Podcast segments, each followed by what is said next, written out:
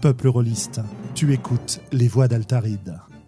Nos émissions sont enregistrées et diffusées en direct sur Discord et retransmises sur YouTube.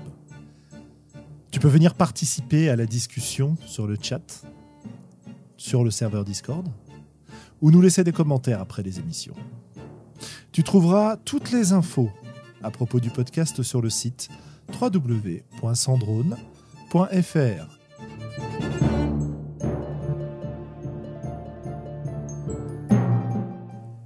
Bonne écoute.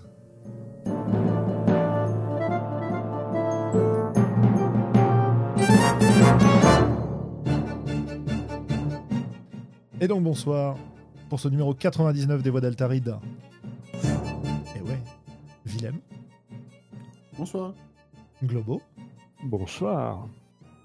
Et quand l'informatique aura cessé de faire des misères à Sandra, elle nous rejoindra. Le peuple rôliste est dans la place, tout à fait, Harwick. Oh, il y a du monde sur le, sur le chat, On est c'est tous top. dans la place, dans notre place. a Ouais, c'est ça, on est tous dans notre place. Les gens normaux aussi. Voilà. Widou nous dit les gens normaux aussi sont effectivement dans la place. Parce que les rôlistes sont des super pouvoirs, hein, on, on le sait. Notamment celui de résister au confinement peut-être mieux que d'autres gens. Que la majorité des gens. oui. C'est possible. C'est possible. On a Oh là tous là, une et- et- bibliothèque de jeux qu'on n'a pas lu depuis, euh, Voilà, dont, on, dont on reportait la lecture de semaine en semaine. Eh bien, ça y est, c'est l'occasion. c'est Ouais, l'occasion. Moi, je sais pas, j'ai pas plus de temps qu'avant pour lire les trucs que j'avais pas lus. hein. Mais moi non plus, en fait. Mais bon, ça, ça dépend un peu de, de ton activité. Bah justement, faisons un petit point, euh, faisons un petit point confinement en attendant, euh, Sandra. Alors, Globo, qu'est-ce que tu fais de tes journées, toi? T'es obligé d'aller bosser ou tu restes chez toi euh, bosser ou tu restes chez toi tranquille? Alors moi, je suis obligé d'aller une fois par semaine au travail, euh, passer la journée dans un endroit qui est bouclé, auquel personne n'a accès, pour lequel on a mis les répondeurs, enfin les téléphones sur répondeur. Mais il faut qu'il y ait un mec sur place au cas où. Et quand il faut qu'il y ait un mec chez nous, il faut qu'il y en ait deux. Ouais, d'accord. Donc on est deux, on attend. Donc je trimballe mon ordinateur, euh, je partage ma connexion euh, de téléphone avec mon ordinateur et, et je fais la même chose que chez moi, c'est-à-dire que je joue euh, à l'ordinateur, principalement à WoW d'ailleurs, Tu à peu profites, près du, toute la journée. quoi. tu profites du bonus 100% XP, c'est ça? Mais exactement. Incroyable. Ok. Voilà. C'est alors que j'aurais sans doute pareil, hein, plein de trucs de jeux de rôle à faire, euh, des trucs à relire, euh, des machins à mettre par écrit, des idées à acheter au propre. Et qu'est-ce que je fais? Je joue à WoW. Ouh, bravo. Ouh. Ne suivez pas mon exemple, peuple rôliste. Est-ce que tu as eu l'occasion de. T'es pas trop parti en ligne? Est-ce que tu as eu l'occasion quand même d'en faire ou... ou non? Pas du tout de jeu de rôle en ce moment? Alors j'en ai fait une, mais euh, je me, ouais, je me sauve un peu. Je trouve que l'idée de la, on va sans doute en parler, de la convention en ligne est excellente. Oui, on va en parler, bien sûr. Euh, je trouve ça assez super, mais pff, je, je me suis posé la question est-ce que, mais il, il est un peu tard et je suis pas sûr en fait, ça me demanderait trop de travail. Mais tu vois, j'aurais aimé faire un espèce de méga donge en mode. euh, Enfin, c'est c'est une idée euh, qui est romantique, mais que je pense que je pourrais pas faire physiologiquement, tu vois. Mais faire un espèce de marathon Mhm. de jeu de rôle sur trois jours avec les mêmes et puis jouer, jouer 30 heures sur trois jours. D'accord, ok. En version euh, vissée au bureau. euh, Ouais, voilà. euh, Mais ça nécessiterait, un, de s'être pris vraiment à l'avance pour avoir euh, la quantité de matos à, à partager en ligne. Deux, de trouver des gens motivés, ça, c'est peut-être pas trop le problème. Et trois, physiologiquement, de pouvoir l'encaisser. Et si je trouve l'idée rigolote, séduisante, je suis pas sûr aujourd'hui que, en fait, j'ai l'endurance pour le faire, quoi.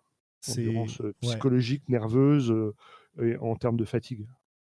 C'est comme Martin euh, de Radio Rolliste euh, qui avait fait un live, euh, enfin pas un live, mais une sur Discord, il avait fait une partie de Hit Rasby qui avait duré 24 heures, sur lesquelles Ouais. les gens venaient se connecter et puis repartaient en table ouverte comme ça. C'est un truc assez dingue de ce point de C'est vue. que le, le- le- les potes rôlistes et le club à Perpignan où j'allais, ils font un 24 heures du jeu de rôle tous les ans. Enfin, en tout cas, je sais pas s'ils vont le faire cette année, mais euh, c'est un truc qui me, je trouve ça euh, rigolo, mais ça me m'attire pas plus que ça de, de passer juste 24 heures de suite. euh. Bah, c'est Oh, hardcore, quoi. je Faut, être en pas, forme, faut avoir de quoi se reposer avant, après.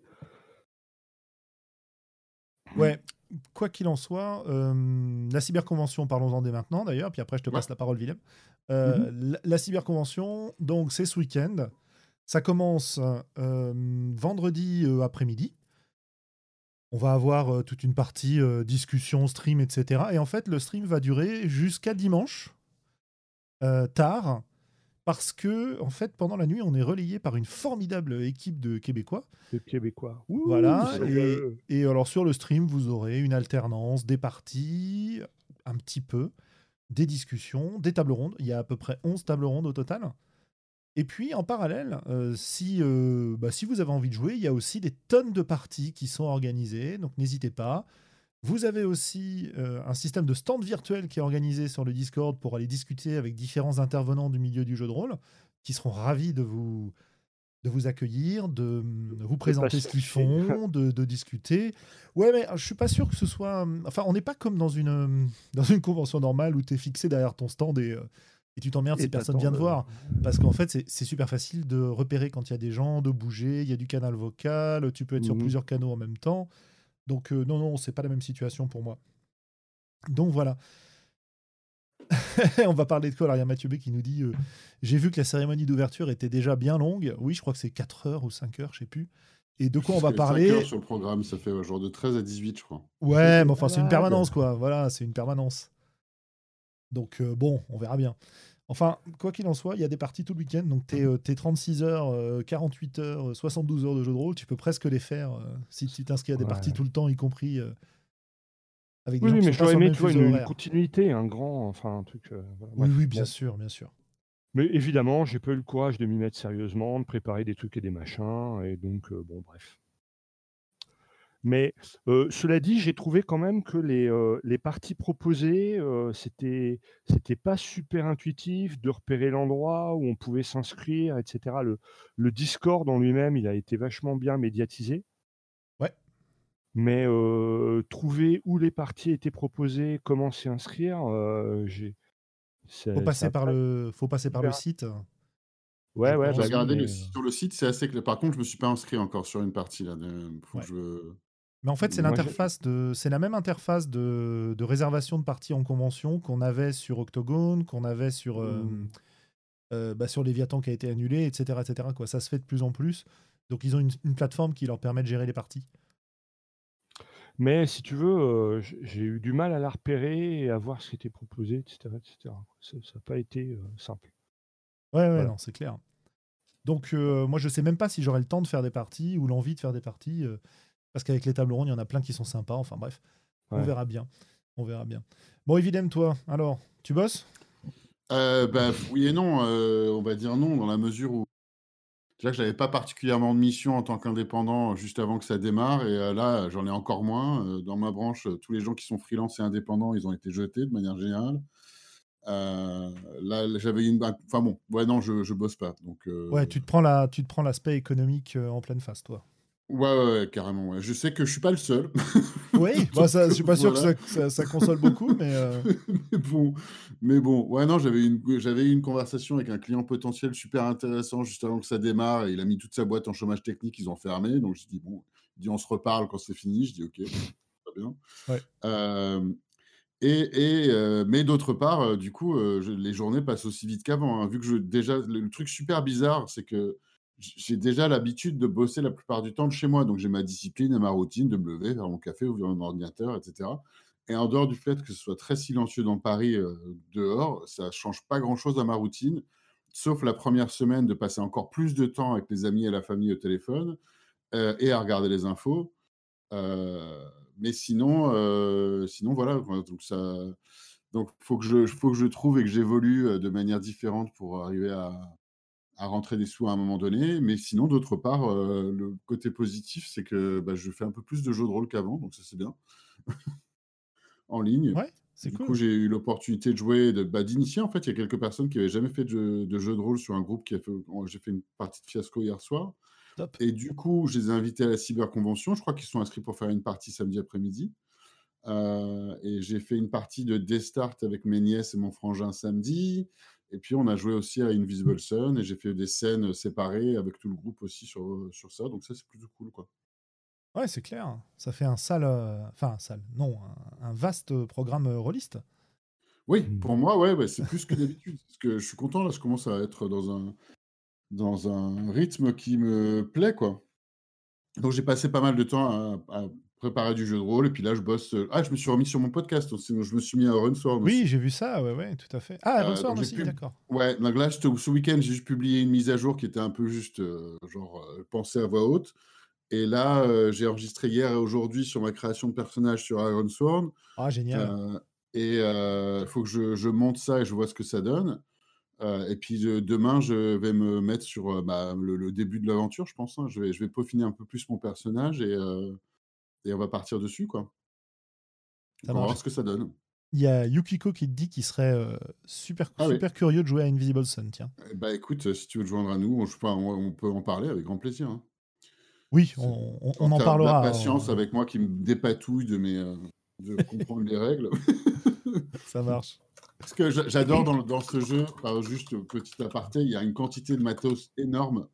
Et régulièrement, dans les colonnes de, de livres, ils disent Bon, alors, euh, c'est comme ça que ça marche et c'est très, très simple. Euh, mais sauf qu'il n'y a rien de simple dans le jeu. Pour chacune des règles, il y a trois exceptions. Les exceptions, elles sont à chaque fois dans un livre différent. Et euh, c'est super fun d'arriver. Par contre, moi, j'aime beaucoup l'univers. Donc, ça, c'est cool, je suis content. Eh ben Sandra nous a rejoint, donc on va dire bonjour à Sandra. Bonjour, bonjour. Bon, aujourd'hui, c'est pas ton anniversaire, alors on va pas te chanter une chanson. Euh, bah là, on se faisait un petit tour de savoir euh, comment se passe le confinement pour nous, ce qu'on fait, si on bosse, si on a le temps de faire des, des choses relistes, etc. Alors, de ton côté, Euh. tu bosses beaucoup, toi, je crois. Ah oui, parce qu'en fait, malencontreusement, euh, je suis dans un domaine de nouvelles technologies. Donc, tout de suite, euh, je n'ai aucune excuse pour pas travailler. Donc, je suis en ouais. télétravail. euh, à mon grand désarroi, je ne peux pas en profiter pour faire Allez, hop, hop, hop, hop, hop. Non, non, il faut que je bosse. T'es un tout petit peu près de ton micro, donc ça sature, euh, Sandra. Flûte. C'est mieux comme ça? Euh, je crois que c'est à peu près pareil, mais bon, on va faire avec. Ah, Et alors, On a, on a parlé de la cyberconvention aussi. Est-ce que tu en seras, Sandra? Normalement, oui, sauf si changement euh, brusque. Normalement, oui, puisqu'elle participe euh, bah, avec Erel, Voilà. justement, moi et Samuel Zitterman à une, à la toute première table ronde. Voilà. Ah, cool. Donc, euh, vous aurez l'occasion de nous entendre, nous entendez, oui, oui, oui, nous entendez, non, nous entendre euh, parler de, de format numérique en jeu de rôle et de ce qu'on fait avec et euh, pourquoi c'est intéressant ou pas intéressant, etc. Voilà, donc les PDF, tout ça. Euh, En espérant que je ne sature pas. Oui, bon, écoute, on, on fera des tests. hein. Et si Euh, vous m'achetez un micro pour mon anniversaire, faut attendre encore un an.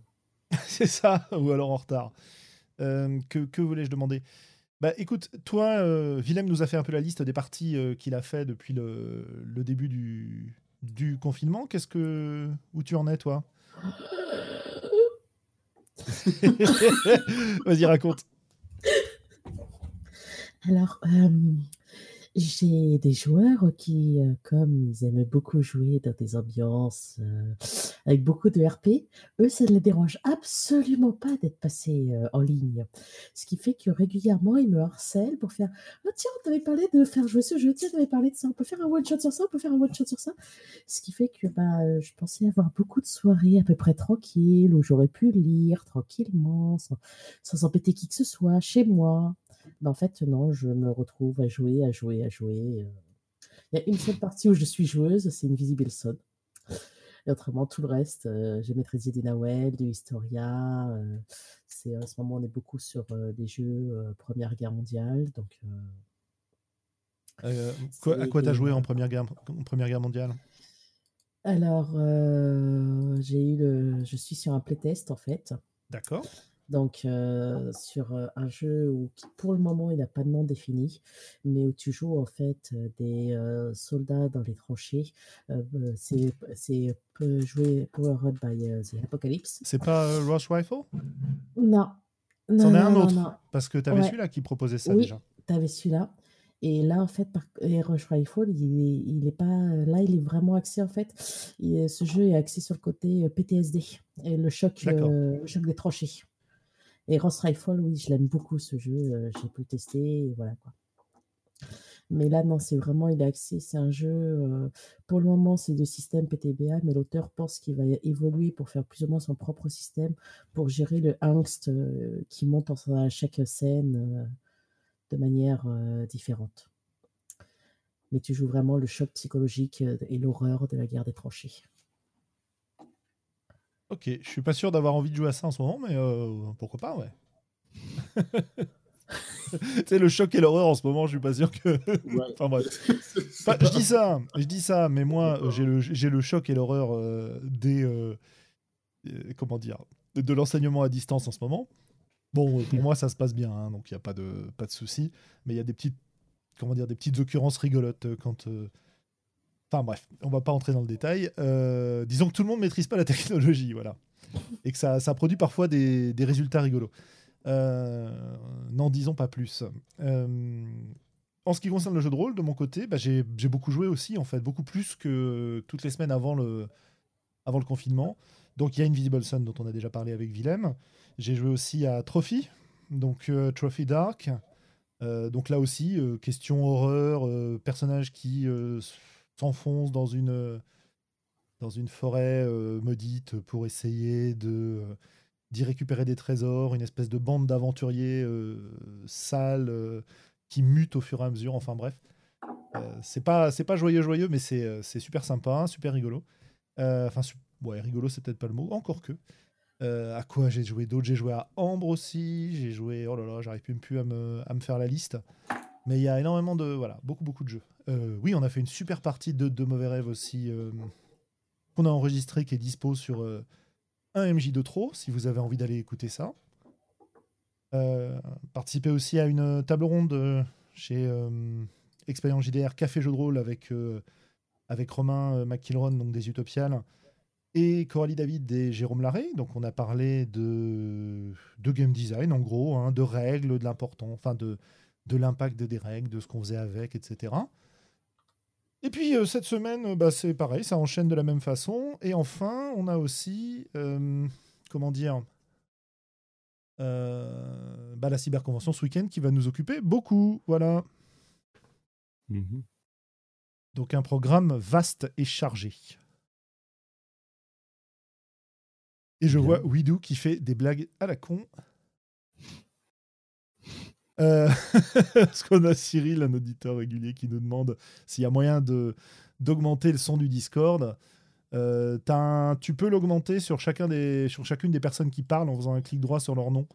Normalement, tu dois pouvoir euh, changer un peu le, le, son parfois. Je sais pas trop si tu as l'accès ou pas pour cette fois-ci.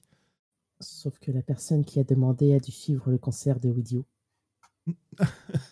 Je sais pas, euh, en tout cas s'il la suit, parce que Widou évidemment dit qu'il faut faire Alt F4. Donc pour fermer la fenêtre, c'est hyper sympa.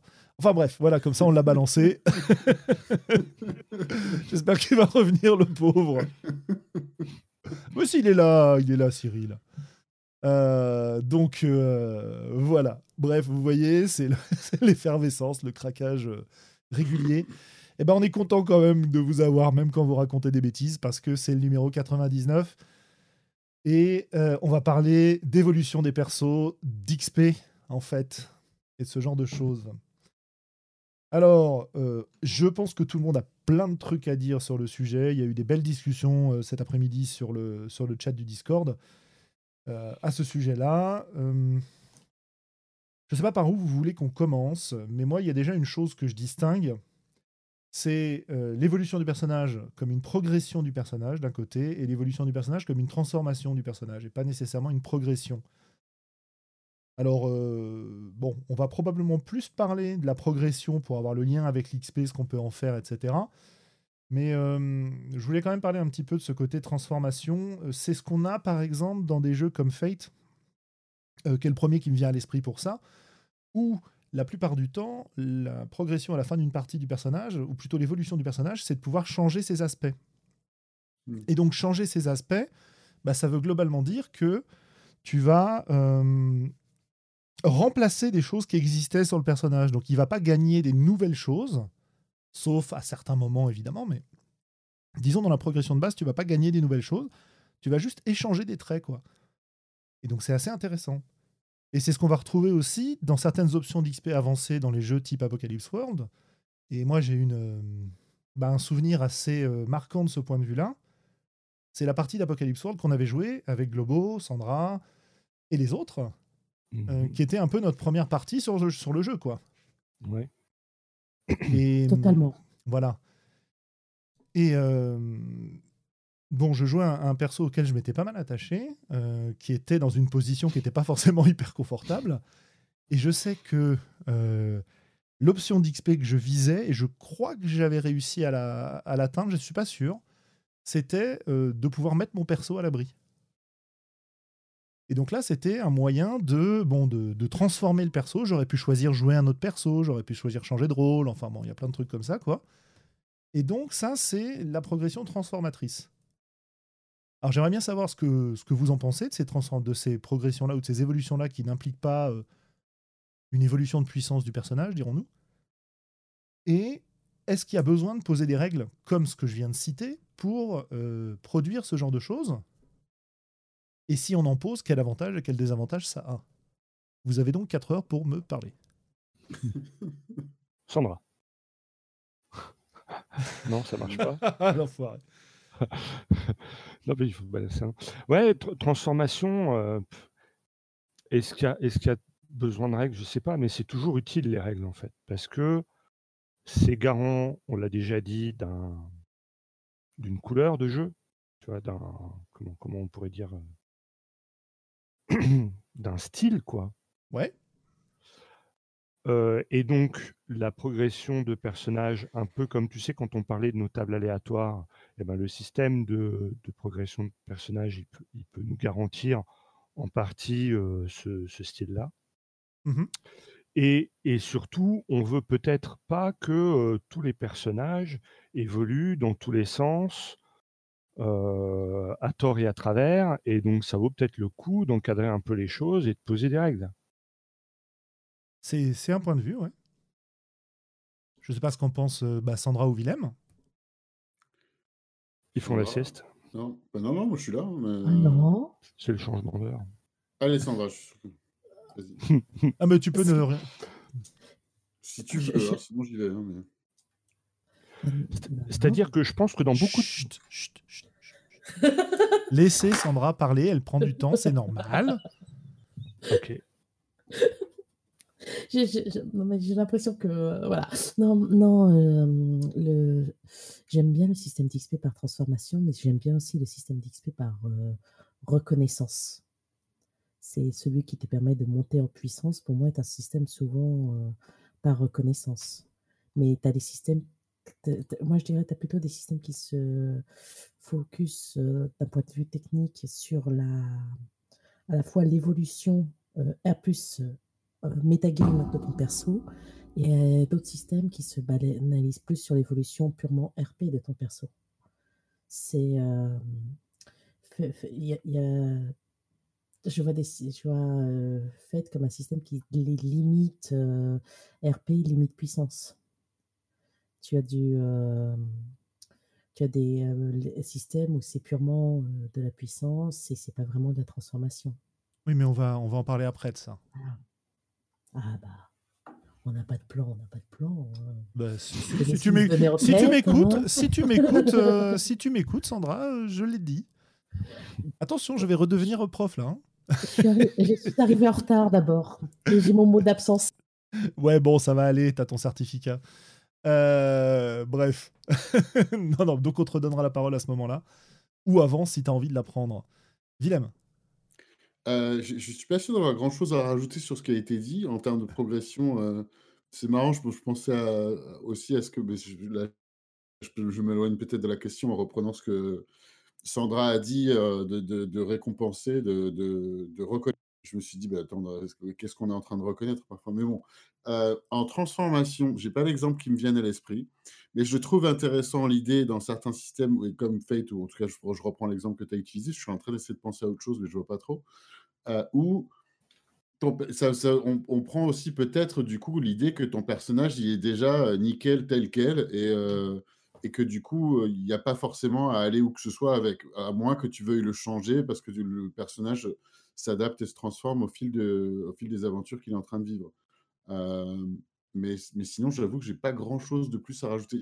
Alors, si, j'ai un autre truc quand même, parce que j'étais en train de penser juste avant qu'on démarre l'enregistrement, et là, ça m'est revenu, que les bases de. Et là où ça a démarré sur le, les systèmes d'expérience, enfin, je pense que c'est là où ça a démarré avec Donjons et Dragons, c'est que tu gagnais des points d'expérience en tuant certains monstres, et qui, qui te faisaient gagner des points d'expérience, je crois.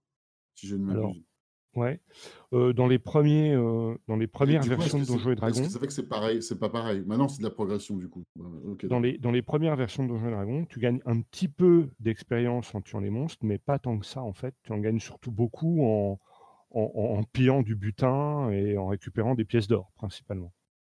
Ah, il y avait une conversion. Ah oui, c'est vrai, il y a une conversion temps de pièces d'or égale temps d'XP, c'est ça ou... Voilà. Et, et, vu que le système était très mortel, euh, les combats en fait n'étaient pas vraiment très rentables en, matière d'expérience gagnée. Hmm. Et euh, il valait souvent mieux euh, arriver à négocier ou à gérer autrement pour simplement récupérer le butin, les objets magiques, les pièces d'or et progresser grâce à ça. La, Vraiment, la, la, rupture, bon, je, fais mon connard, hein, c'est mon, mon, dada Dragon, la rupture, c'est vraiment la troisième édition où là, le, où là, même la, ouais, où, là vraiment, il y a, c'est, principalement le, le combat qui rapporte, quoi. Ouais, ok. Tout à fait. Mais où, en contrepartie, par contre, toutes les, toutes les rencontres que tu fais deviennent équilibrées, gérables et adaptées au niveau de ton personnage. Là où avant, il y a clairement des combats qui sont à peu près ingagnables. Tout à fait. Mmh, pour terminer donc sur ce côté historique. Ouais, non, euh, je pensais plutôt au côté euh, transformation, évolution du personnage, voilà, c'est ça. Et la nécessité ou non d'avoir des règles. L'expérience que j'ai, euh, notamment je pense aussi à Burning Wheel, avec les, les croyances du personnage, etc., qui, qui jouent beaucoup. Mhm. dans ce, dans ce cadre-là, en fait, tu poses des règles pour gérer les évolutions du personnage face, effectivement, à ce qu'il vit pendant les aventures en général. C'est le grand principe de Fate quand tu changes tes aspects, hein, c'est que la situation du personnage a évolué, et donc tu le fais, euh, tu le reflètes sur la fiche de perso parce que ces, ces éléments du, du, personnage que sont les aspects ont un effet mécanique, donc c'est important de les faire évoluer quand ton personnage a évolué lui aussi.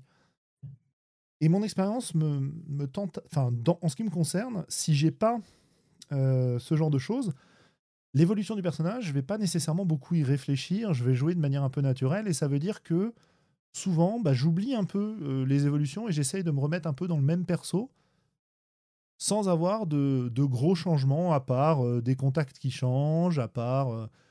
Voilà, je, je joue pas trop l'humeur du personnage, par exemple, sauf si j'y pense, et des trucs comme ça. Le fait d'avoir des règles, bah, ça me permet justement de me dire ah oui, alors attends, là, à la fin de la partie, est-ce que mon perso il a changé vis-à-vis de ses croyances? Est-ce qu'il a changé vis à -vis de ses aspects? Est-ce que j'ai des trucs à faire évoluer qui sont logiques? Et donc moi, je m'en sers un peu comme un guide de ce genre de règles pour savoir comment je vais jouer mon perso. Alors c'est évident que c'est pas nécessaire, mais je trouve que bah, comme les moves de ouais, comme les moves de MJ dans Apocalypse World, en fait, ça m'oblige à penser à des trucs auxquels je penserais pas nécessairement. Alors une fois de temps en temps, j'y pense sans en avoir besoin parce que c'est suffisamment marquant. Et dans beaucoup de cas, ça suffit. Mm. Mais voilà l'intérêt que j'y vois. Bon. Dans cet exemple-là, du coup, en transformation, maintenant que je maintenant que tu en parles un peu plus, il y a Spark aussi qui est dans cette idée de croyance un petit peu comme Burning Wheel. Enfin, d'ailleurs, je sais pas exactement si c'est comme Burning Wheel, parce que je n'ai pas lu Burning Wheel, j'avoue.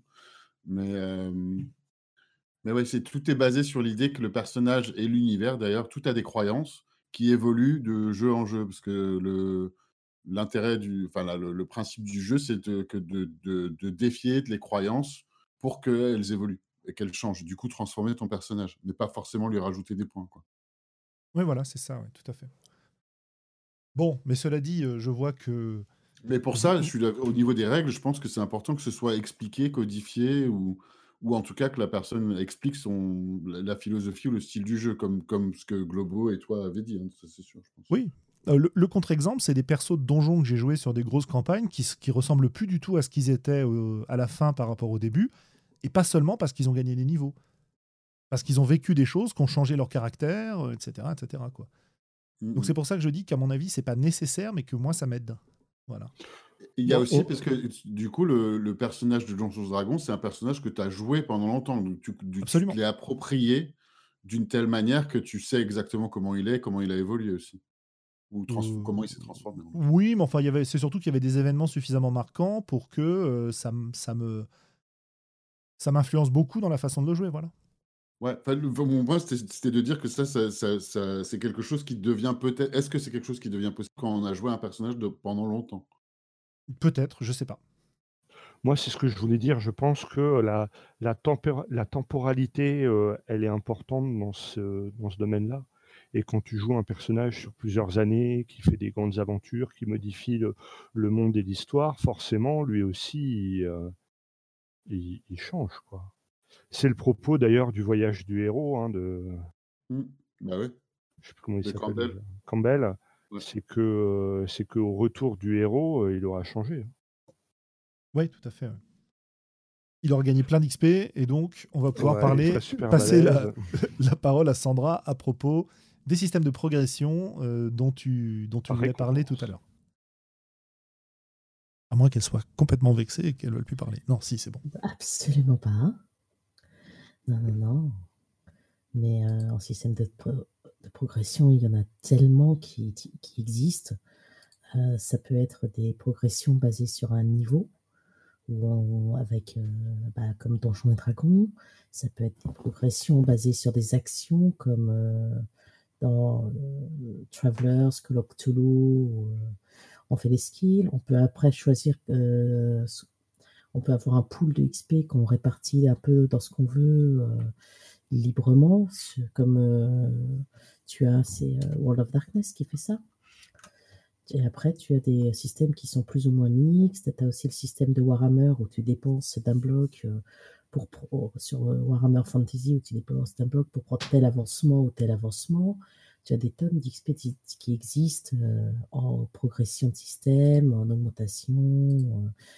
Tu as Burning Wheel dont tu as parlé, où il faut et réussir des actions et les échouer pour pouvoir monter euh, de niveau. Tu as RunQuest, où en fait, euh, bah, c'est pareil, tu, as, tu coches des tics à chaque fois que tu utilises un skill, et au bout d'un certain tic, en fait, tu montes.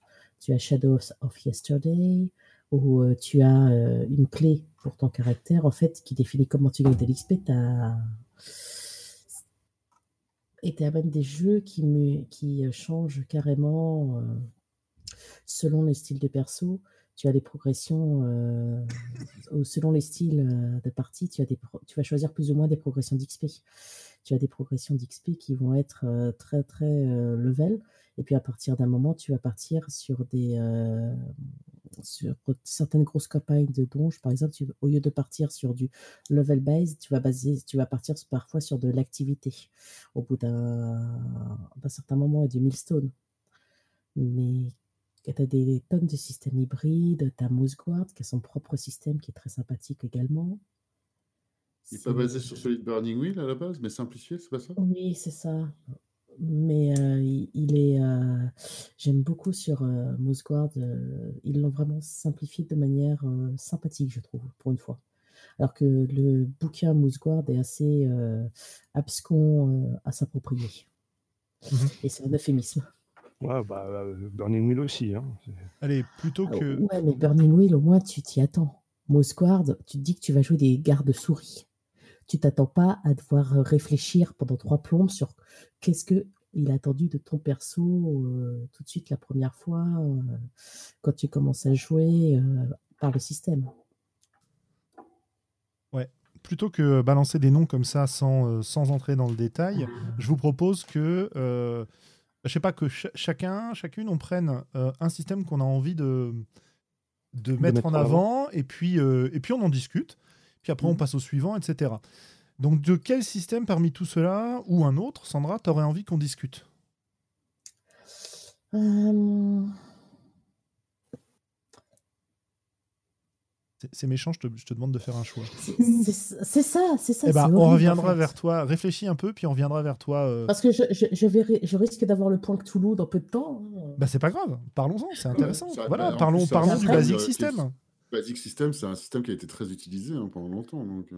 Donc Ah Basic System, Cthulhu, euh, Stormbringer, RunQuest, enfin bon, une quantité, Ah oui, oui, Nephilim, euh, machin. Le principe, et tu me corrigeras selon les éditions pour Cthulhu, parce que ça, j'ai perdu le fil, mais globalement, tu fais des jets de dés. Quand tu réussis un jet de dés d'une compétence, tu marques ta compétence, et à la fin de la partie, tu dois faire un jet pour la rater, et tu gagnes un certain nombre de points dedans. Et c'est là que la variation est, est immense en fonction des jeux. Voilà. Mm. C'est- Alors, euh, c'est euh, quand tu c'est quand tu échoues. Euh, Cthulhu à l'origine, c'est quand tu échoues dans ta compétence. En fait, que tu mets une marque. Ah, le tout premier, tu veux dire? Ouais. Oh, c'est possible, ça, je sais ça. pas. Ça, je, je te Et, fais et entièrement ensuite, confiance. après, si tu dépasses le skill, bah, tu peux euh, rajouter. euh, en fait, plus tu es mauvais dans un skill, plus tu vas euh, devenir bon euh, sur ce skill parce que tu vas te prendre des, euh, des murs et au bout d'un moment, bah, tu fais Ah, ça y est, au, au bout de m'être tiré 30 fois dans le pied, bah, maintenant avec mon moignon, je sais tirer. Ok. Donc ça prend comme, comme euh, tu, tu penses que ça prend particulièrement comme idée que tu progresses là avec les compétences d'une part dont tu te sers et d'autre part qu'en plus auquel tu échoues. Donc par, par l'échec, tu apprends. Quoi. Oui. C'est, tu apprends Est-ce par que tu l'échec. progresses dans d'autres domaines ou que dans ceux que tu utilises activement?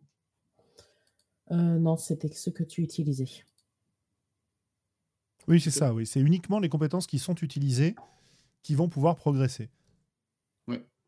Et en plus, une utilisation ne garantit pas une progression, si je me souviens bien. Oui. Voilà. Euh, sauf Donc, Il y a une dans. certaine euh, cohérence. Pardon. J'allais dire, sauf dans, par exemple, les films dans lesquels, euh, effectivement, une réussite critique te permettait d'être sûr d'augmenter ou un truc du genre. Quoi. Ouais. Unarmised, même si c'est pas tout à fait le même système, c'est un système de pourcentage. Le- la première édition, la deuxième édition, en tout cas la troisième, je sais plus. Enfin, bon, il y a un système un peu similaire auquel euh, si tu Ouais, ouais. rates un jet ou si tu fais certains jets, tu, tu augmentes euh, de 1%, 2%. Mhm. Dans une non effectivement, quand tu rates un jet, tu peux augmenter à la fin. Ouais, tout à fait. Ouais. Notamment Donc, sur, en tout tes- cas, il y a sur cette tes idée de- identités, il y a etc. Et de progression dans les, dans les actions et les compétences que, dont tu te sers. Quoi. Donc ça, c'est à mon avis le, le- le point le plus intéressant du système de, de, euh, du basic system, Basic c'est que c'est une progression qui dépend pas du MJ Ouais. et c'est une progression qui bah, ne touche que les compétences que tu utilises. Donc ça dépend un peu du MJ en fonction des, des défis parce que c'est lui qui demande les jets de dés la plupart du temps. Mais c'est pas lui qui va dire combien tu vas gagner, quoi. Donc ça, c'est relativement intéressant. Après, dans euh, Cthulhu en particulier, et c'est Ditral qui nous le rappelait, tu as un deuxième système de progression qu'il trouve beaucoup plus intéressant, et j'ai tendance à penser pareil, c'est l'évolution de la santé mentale.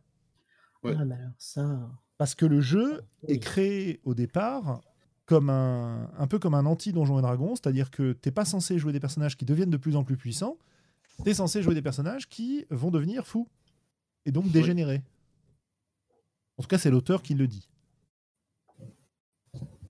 Dans le, dans le même genre, la, la récompense de l'échec, on peut parler aussi de Dungeon World. Hein. Donc, euh, jeu propulsé par l'apocalypse, où euh, on jette 2d6, et si on a un résultat de 6 moins, c'est un échec avec des conséquences assez lourdes. Et Dungeon World compense ça en, en donnant un point d'expérience quand tu fais un 6 moins. Inconditionnel, quoi. Tu as juste euh, un PEX. euh, Voilà, Ouais. tu as fait un 6 points. Il va se passer des choses, mais euh, ça n'est pas que une punition, tu gagnes aussi un point d'expérience. Oui, parce que en fait, l'échec n'est pas nécessaire. Enfin, le, le 6 n'est pas forcément un, un échec, c'est une un rebond de l'histoire, quoi. un rebond, mais plutôt euh, qui complique un peu les choses. hein, Ah bah oui, en général, oui, bien sûr. Euh, cela dit, la différence, c'est que dans euh, Dungeon World, tu, tu vas pouvoir euh, attribuer cette XP comme tu veux, en fonction de ton perso. Pour, Oui. euh, pour le Basic System, c'est pas ça. C'est vraiment la compétence utilisée qui va pouvoir augmenter euh, Tout à fait. à la fin. Mais c'est dans les deux cas une forme de récompense de l'échec. Euh, oui, moi je, je me souvenais pas que dans Toulouse c'était euh, l'échec d'une compétence qui te faisait monter, tu vois. Donc ça, je trouve ça intéressant aussi de nous le rappeler. Euh, Moi j'étais plus dans le, dans le modèle où c'était quand tu réussissais un jet que tu avais le droit de le marquer et que tu pouvais progresser. Donc euh, Et, et Non, c'est pas marrant si tu t'en prends pas plein les dents. Ah non mais je dis pas le contraire. hein. C'est c'est juste euh, voilà. Euh, Et typiquement, les statistiques ou attributs n'augmentent pas. Et la santé mentale, enfin, je crois qu'on peut récupérer un peu de santé mentale, mais dans l'ensemble, ça baisse, quoi. je- je me souviens Ouais, bien. dans l'ensemble, c'est un euphémisme de dire que ça baisse. Alors, Oui, c'est un euphémisme. Ça dépend comment tu joues. c'est. Moi, j'ai jamais que joué où je mourrais soit physiquement, soit euh, mentalement. Bah oui, c'est le principe. Alors, en fait, euh, quand tu as, quand as certains scénarios qui te disent si vos joueurs ouvrent la porte, lancez un des 20, c'est ce qui va perdre en santé mentale, euh, oui, tu peux la perdre vite. Donc, t'évites de faire ce genre de scénario. euh. Non, mais plus sur, la- sur la progression, parce qu'on parle de ou de d'évolution. euh, D'évolution du de- personnage, oui. Hmm. de- faut je dire, même pas sans apostrophe, hein, d'évolution. Oui, Euh, mais j'ai j'ai pas un moyen de récupérer de la santé mentale entre les parties. Un Enfin, à moins que j'aille voir un thérapeute, je crois peut-être, mais un tout petit peu.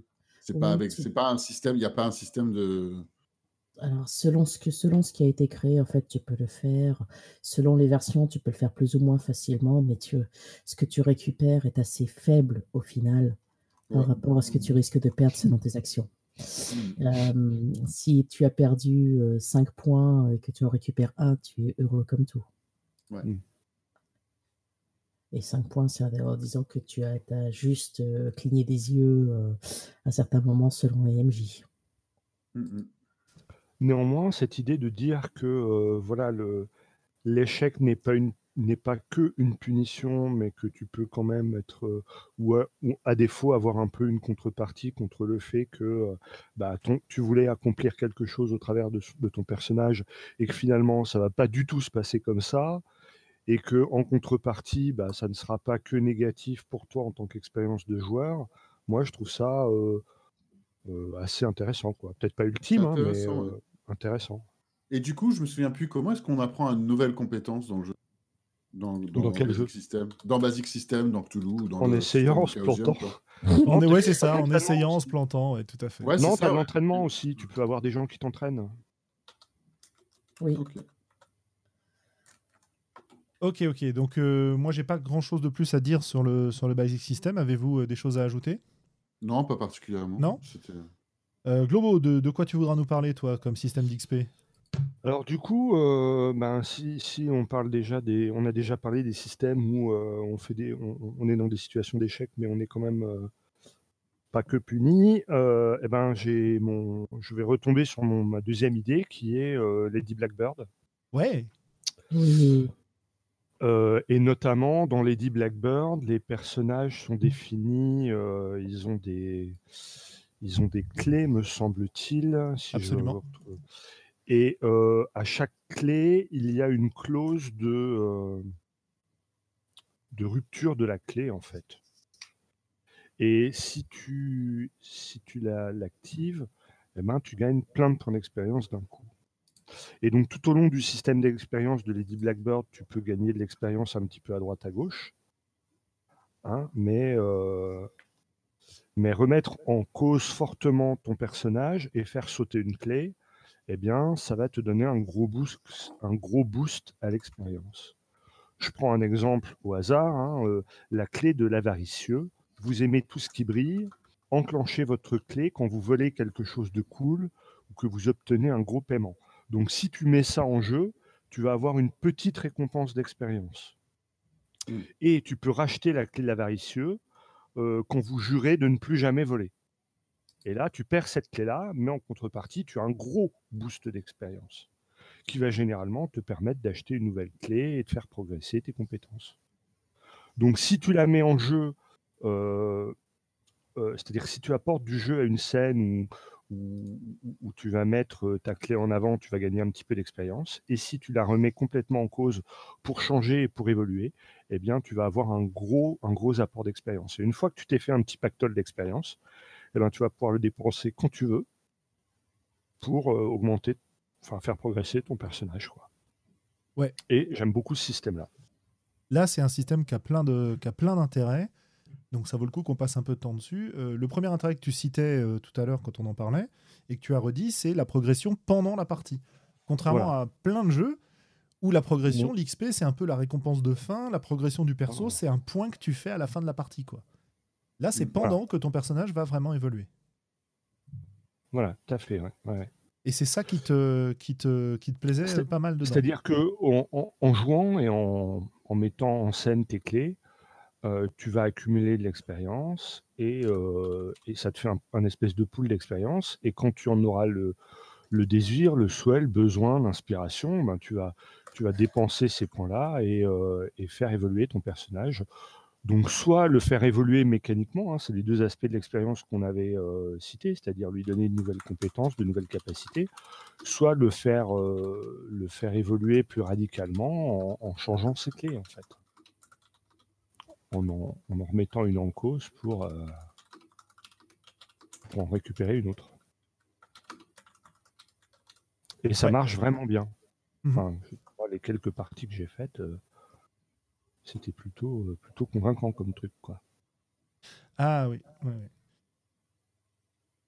Euh, ouais, ok. On a des petites corrections, enfin des petites remarques sur le, sur le chat sur Cthulhu, donc, euh, qui nous dit que on, on gagne de l'XP quand on réussit une compétence, puis quand on rate son jet à la fin de la partie.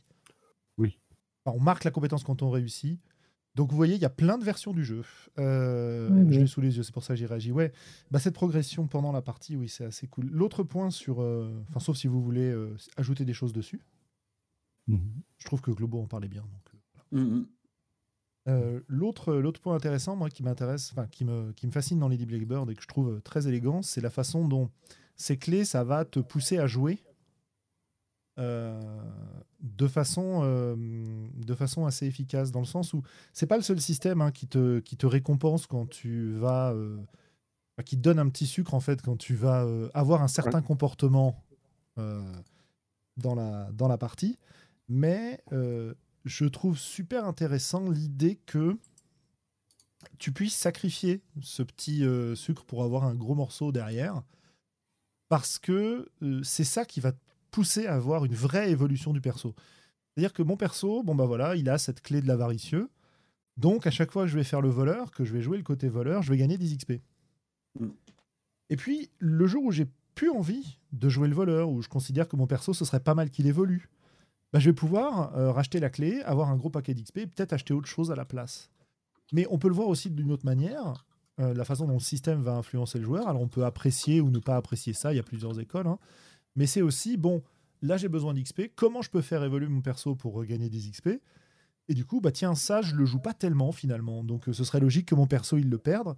Et tu as une autre version qui est comment je vais faire évoluer mon perso sur des choses auxquelles j'aurais pas forcément pensé grâce au système.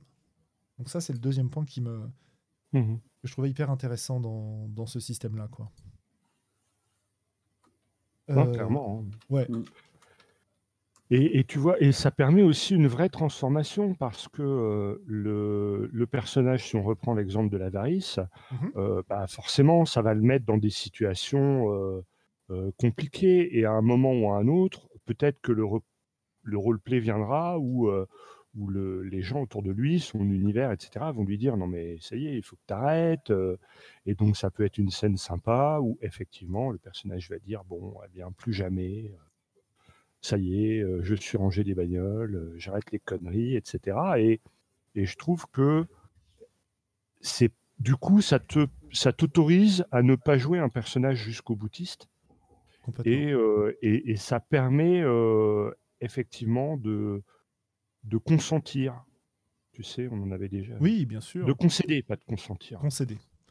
De Euh, concéder. ouais, effectivement. Moi, j'ai eu une belle expérience de ce point de vue-là, avec des personnages qui avaient une clé du genre. Alors, c'était c'était pas Lady Blackbird, c'était un hack de Lady Blackbird, mais enfin, peu importe. Dans lequel les personnages avaient un- une clé du genre la clé de l'amour secret ou un machin comme ça. Et c'est vrai que euh, le fait de l'avoir sur ta fiche de perso te pousse à jouer cette romance que tu joues pas forcément beaucoup en partie. Mhm. Et euh, là, il y a des XP à la clé en plus. Bon, les XP n'ont pas eu beaucoup de rôle dedans. Mais c'était juste que c'était super rigolo de, de jouer cet aspect-là, puis d'être récompensé pour le faire derrière, et, et de l'avoir sur la fiche de perso, et de se dire, bon, c'est quand même un peu ridicule, si on résolvait la situation, ce serait pas mal, et d'avoir un, un aspect matériel, en fait, pour le, pour le visualiser. Pour l'incarner. ouais. Ok, ok. Tout à fait. Euh, Willem, t'as un système dont tu veux parler? Bah, écoute, je pense que parce que je suis en plein dedans et qu'il est assez complexe, donc je pense que ça peut peut-être euh, et en même temps, peut-être qu'il y a des trucs très moi, je vais parler d'Invisible Sun. Vas-y. Voilà, je je m'interromps ma phrase, sinon je vais commencer je me mets dedans plutôt. Heu, je pense qu'il y a pas mal de trucs sur lesquels potentiellement rebondir. Heu, alors, c'est très, très simple, je vous explique le système. Prenez des notes, il y a une interro à la fin. trois heures Il y a une interro à la fin, je vous préviens. C'est tout simple. Alors, c'est tout simple. Alors, heu, vos personnages ont, heu, des choses qui les rendent heureux et d'autres qui les rendent malheureux et heu, s'il se passe des choses en jeu qui vous rendent heureux, vous gagnez des points de joie et ou des choses qui sont vraiment pas cool pour votre personnage, vous gagnez des points de désespoir. Et si vous avez un point de joie plus un point de désespoir, ça fait un crux et avec un crux, vous pouvez augmenter des capacités magiques, vous pouvez augmenter de votre ordre en tant que Weasley magicien. D'accord? Et donc ça, c'est le premier système. C'est le premier système d'expérience. Le deuxième système, et donc il y a, y a- c'est défini qu'est-ce qui te rend joyeux ou malheureux euh, selon certaines caractéristiques de ton personnage, et d'autre part, euh, pendant que tu reflètes sur ce qui se passe en jeu. Et d'autre part, tu as un autre système de points qui s'appelle des acumens. Qui sont... Et les acumens, c'est pour faire euh, augmenter tes compétences. Et particulièrement, le... tu as ce qui s'appelle des arcs de personnages. Et les arcs de personnages sont tes objectifs en plusieurs étapes de personnages qui vont venir se mêler à l'histoire principale. Et en fait, il faut que tu dépenses des points pour investir dans ces arcs, et tu peux en avoir plusieurs, pour ensuite en regagner. Ce qui déjà, ça c'était contre nature, j'ai l'impression pour euh, certaines personnes, de se dire quoi? Il faut que je dépense des XP pour en regagner? Mais non, mais non. Euh, Ça va, Sandra? Ah, Ça balance ce soir. Ah, J'ai trois arcs de personnages, s'il vous plaît, monsieur. Oui, Je à sais, partir du moment où elle a dit qu'on a dit Ah, tu en regagnes? Attends, quel. Combien je peux en avoir des arcs de personnages? Donc voilà, donc euh, il y a, je, pense que j'aime beaucoup l'idée de vouloir, et c'est l'idée du jeu de manière générale, de développer euh, tout autour du, personnage que tu as. Donc le personnage est très étoffé. Donc, ce qui va avec, c'est qu'il y a aussi pas mal de choses au niveau mécanique pour euh, décrire comment ce personnage peut être étoffé. Et en même temps, on en revient quand même à un truc où finalement, c'est quand même le jeu qui donne des points à la fin euh, pour pouvoir augmenter des capacités. Tu peux choisir où est-ce que tu vas les augmenter et où tu mets tes points. Euh, et ce qui ne sont pas forcément liés avec les actions de ton personnage. Donc, euh, ça, ça, après, du coup, ça devient à chaque fois, enfin, en tout cas, j'ai l'impression que ça devient plus une, discussion, voire peut-être une négociation pour dire Ah, bah tiens, j'ai envie d'avoir cette, cette compétence, j'ai les points. Euh, bah oui, mais tu l'apprends où cette compétence? Il faut qu'on ait un personnage pour te l'enseigner ou quelque chose comme ça. Plutôt que le système basique où il n'y a pas vraiment de discussion. Tu as, fait le jet, euh, tu, tu, augmentes cette compétence-là en particulier, puis voilà. Euh, mais j'aime bien l'idée que ce soit attiré. Il y avait un peu de discussion de ça sur, euh, sur le chat avec un jeu que je ne connais pas, euh, de Emergent Experience. C'est un système d'XP euh, qui n'a pas de jeu accroché en fait, mais c'est plutôt pour donjon. D'accord. Tu- quand tu regardes Invisible Sun est basé sur le Cypher System quand même. Oui. Et on ressent, on ressent clairement la patte du Cypher System. Par contre, et, et ainsi ses défauts. Euh, ce que je n'aime pas dans les jeux, c'est que pour des contacts ou des connaissances ou des liens ou, ou dire que tu connais telle ou telle personne, tu dois dépenser ton même pool de XP euh, que celui qui va te faire monter tes compétences. Ça, c'est euh, un, c'est un petit truc personnel, mais je ne vois pas en quoi un truc purement euh, RP va dans la partie mécanique pour moi. Mm, Ouais, bah, c'est- ton droit. Moi, je, moi, ça me gêne pas, hein, c'est pour ça que je, que je commente. Moi, je, je plus sois euh, Sandra, parce que mon expérience, c'est que toutes les expériences les plus grobiles sont possibles quand tu essaies d'asseoir des mécaniques sur euh, ouais, mais tu comprends, pour le RP de mon personnage, il serait logique que. euh, Euh, ouais, c'est pas Ça, trop. c'est la porte ouverte à tous les grobilismes. C'est vrai. Sandra. non, non, non, pardon.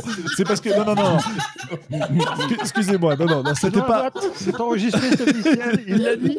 Non. Je, je vois, je vois que Sandra voulait. Je vois que Sandra voulait parler, et donc je passe la parole à Sandra.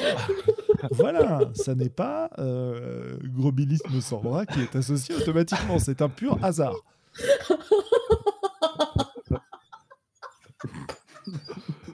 va la perdre.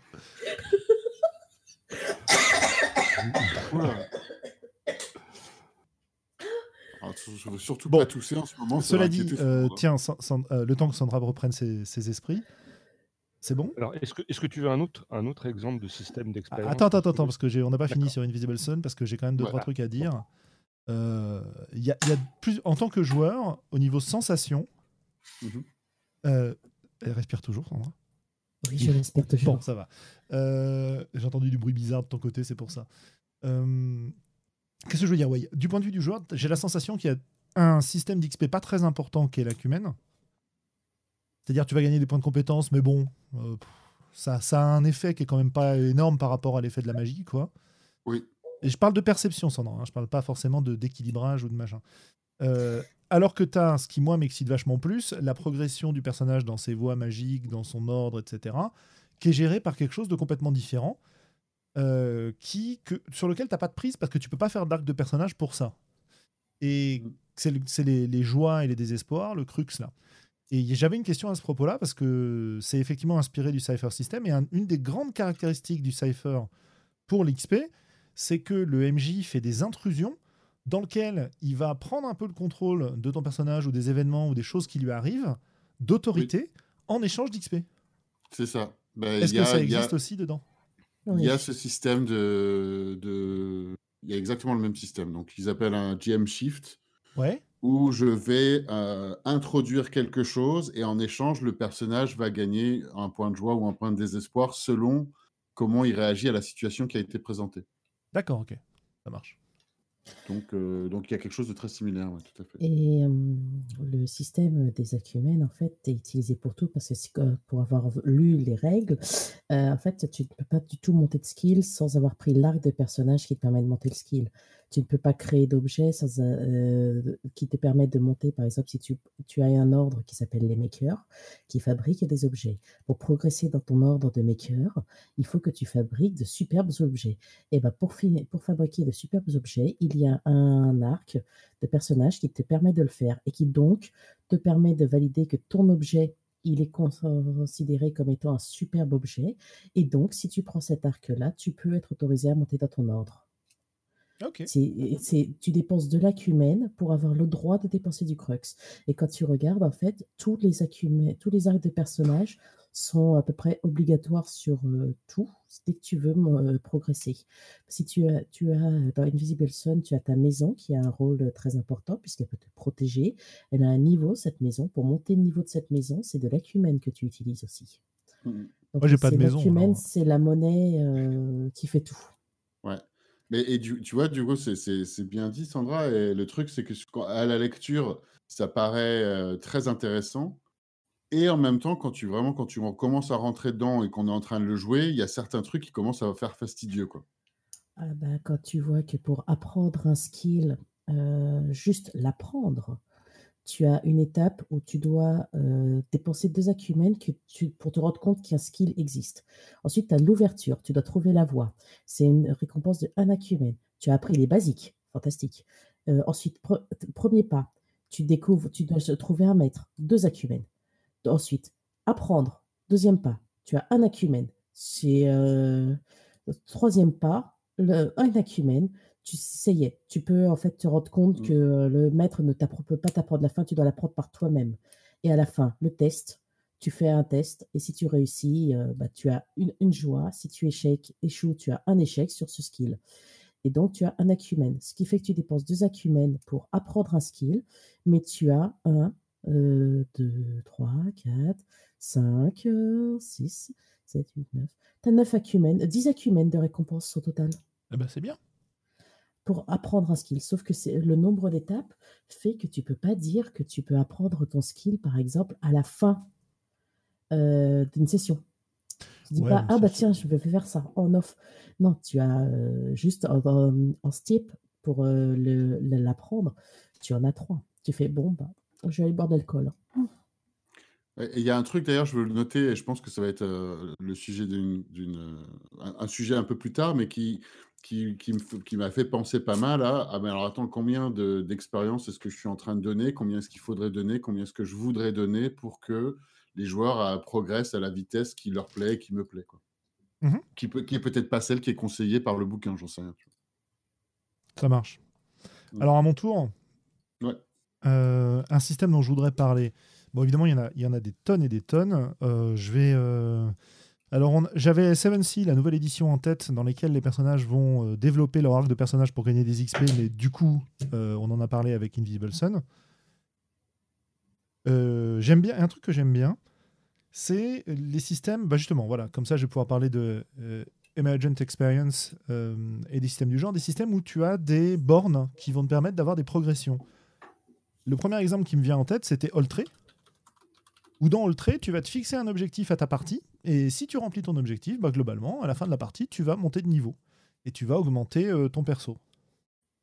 Dans, euh, dans le Emergent Experience, tu vas fixer un certain nombre d'étapes à franchir, c'est-à-dire un certain nombre d'interactions avec des gens, un certain nombre de découvertes, un certain nombre de combats éventuellement, etc.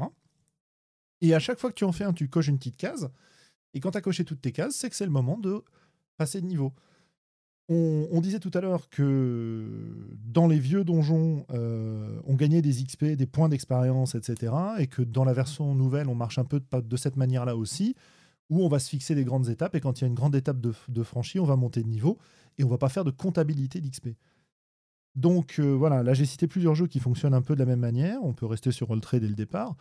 Euh, qu'est-ce que vous en pensez, vous, de ce côté? On fixe des objectifs simples. Et quand on a atteint une série de conditions, c'est là qu'on progresse. Est-ce que ça ressemble Est-ce que Invisible Sun, par exemple, est une version beaucoup plus compliquée de ça? Euh, Techniquement, oui. Dans les arcs, je pense qu'ils ont essayé de faire un peu pareil euh, avec ces arcs qui sont. Ben, je pense que ça se veut plus personnalisé à ce que ton personnage veut, peut-être. Mais ça a l'air d'être. J'aime bien cette idée d'objectif, de toute façon. Et j'avais pensé aussi à Seven Seas, qui, qui est un peu similaire, effectivement. Enfin, qui n'est pas tout à fait pareil, parce que c'est plus personnalisé. Ouais. Euh, Widou nous dit d'ailleurs que le problème des systèmes où tu poses des objectifs perso, c'est que euh, quand la partie prend une direction inattendue, c'est pas récompensé. C'est vrai. Donc euh, effectivement, c'est une, une très, bonne, très bonne objection de ce point de vue-là. ouais. Non, et j'allais dire, il y, y, a un autre truc, c'est que c'est dans Invisible Sun qui donne possibilité de faire évoluer ton personnage en dehors des sessions de jeu principales, les joueurs qui prennent l'opportunité de le faire progressent techniquement euh, potentiellement plus vite que ceux qui ne le prennent pas ou qui ne le, prennent pas pour quelle que soit la raison. Hein, mais... Ou qui n'ont pas l'occasion de le faire avancer dans le jeu. Qui n'ont pas l'occasion de le faire avancer et qui n'ont pas l'occasion de le faire avancer en jeu. Euh... Mais faut-il bah récompenser les joueurs qui n'investissent pas? Euh, c'est pour ça que je parlais qu'on pas l'occasion. C'est pour ça que je disais euh, les gens qui n'ont pas l'occasion de. Oui, oui, c'est ça, tout à fait. Et, c'est pareil quand on parle de la direction inattendue, parce que l'autre truc, c'est si on joue euh, plus en émergent et qu'on ne sait pas exactement dans quelle direction les choses vont, mais que tous les personnages, ils ont un but et qu'en plus, leur but, ils sont pas forcément immédiatement associés ou similaires, ça devient compliqué de faire plaisir à, enfin, de s'assurer que tout le monde évolue vers son objectif dans la même partie. Peut-être. Je sais pas en tout cas. Bon, c'est probablement pas possible en, en tout cas. Ouais. Et en même temps, il y, a un truc intéressant d'essayer de, de, faire croiser tous les objectifs, mais ça va pas forcément se faire dans chacune des sessions, j'imagine. Tout à fait. Hmm, Globo, tu voulais proposer un autre. Euh, non, bah, je voulais parler d'Oltré en fait. Ah oui, vas-y, vas-y, je t'en prie. Et euh, il y, a, y, a, deux revers à cette médaille. C'est-à-dire, il y a le, les joueurs définissent l'objectif qu'ils veulent atteindre et quand ils l'atteignent, ils progressent. Et il y a le revers MJ, meneur de jeu, qui est qu'il décide dans la progression du scénario qu'il a prévu que à telle étape, les joueurs progresseraient. Et en fait, c'est euh, pour moi, c'est les deux revers de la même médaille. Sauf que cette, cette euh, milestone en anglais, je ne sais pas comment on dit en français. Borne Un jalon. un jalon, une borne, ouais. Ce jalon, ouais. Jalon, c'est sans doute mieux que borne. Ce, ce jalon, il, il, peut être défini soit par le meneur parce qu'il a une histoire à raconter qui est prévue, soit effectivement par les joueurs. Et dans les deux cas, ce que disait Widou est vrai, c'est que euh, si euh, les joueurs décident de partir complètement à l'ouest, eh ben c'est le Beans. Ouais. Ouais. Et puis, selon euh, comment cela se passe, tu as donc des joueurs qui peuvent être très, très désavantagés par rapport à d'autres, parce que tu as aussi la formulation de ton objectif personnel qui peut être applicable. euh, et c'est souvent dans ce genre de jeu, il vaut mieux ne pas être trop précis et avoir un objectif euh, assez large, comme le dit euh, Yukiko dans le chat également. Mhm. C'est euh, parce que sinon tu te retrouves avec un personnage qui a su, euh, avec un joueur qui a su optimiser euh, ses objectifs, qu'on a déjà rempli 4, pendant que toi tu es en train de moïner sur ton premier objectif. Mm. Sauf si le jeu te permet, comme le font certains, de pouvoir changer d'objectif euh, ou de le mettre en pause pour en prendre un nouveau. Mais en l'occurrence, alors je me souviens plus très bien, mais je crois qu'à Oltrey, l'objectif, il est collectif. hein. Oui, oui, il est collectif. Enfin, dans mon souvenir, il est collectif en tout cas. Voilà, c'est dans mon souvenir aussi, hein, mais ça fait longtemps que j'ai pas relu. euh, Bah, Enfin, cela dit, euh, l'objection est valable pour tous les jeux où les objectifs sont pas collectifs. hein. Euh, Ouais.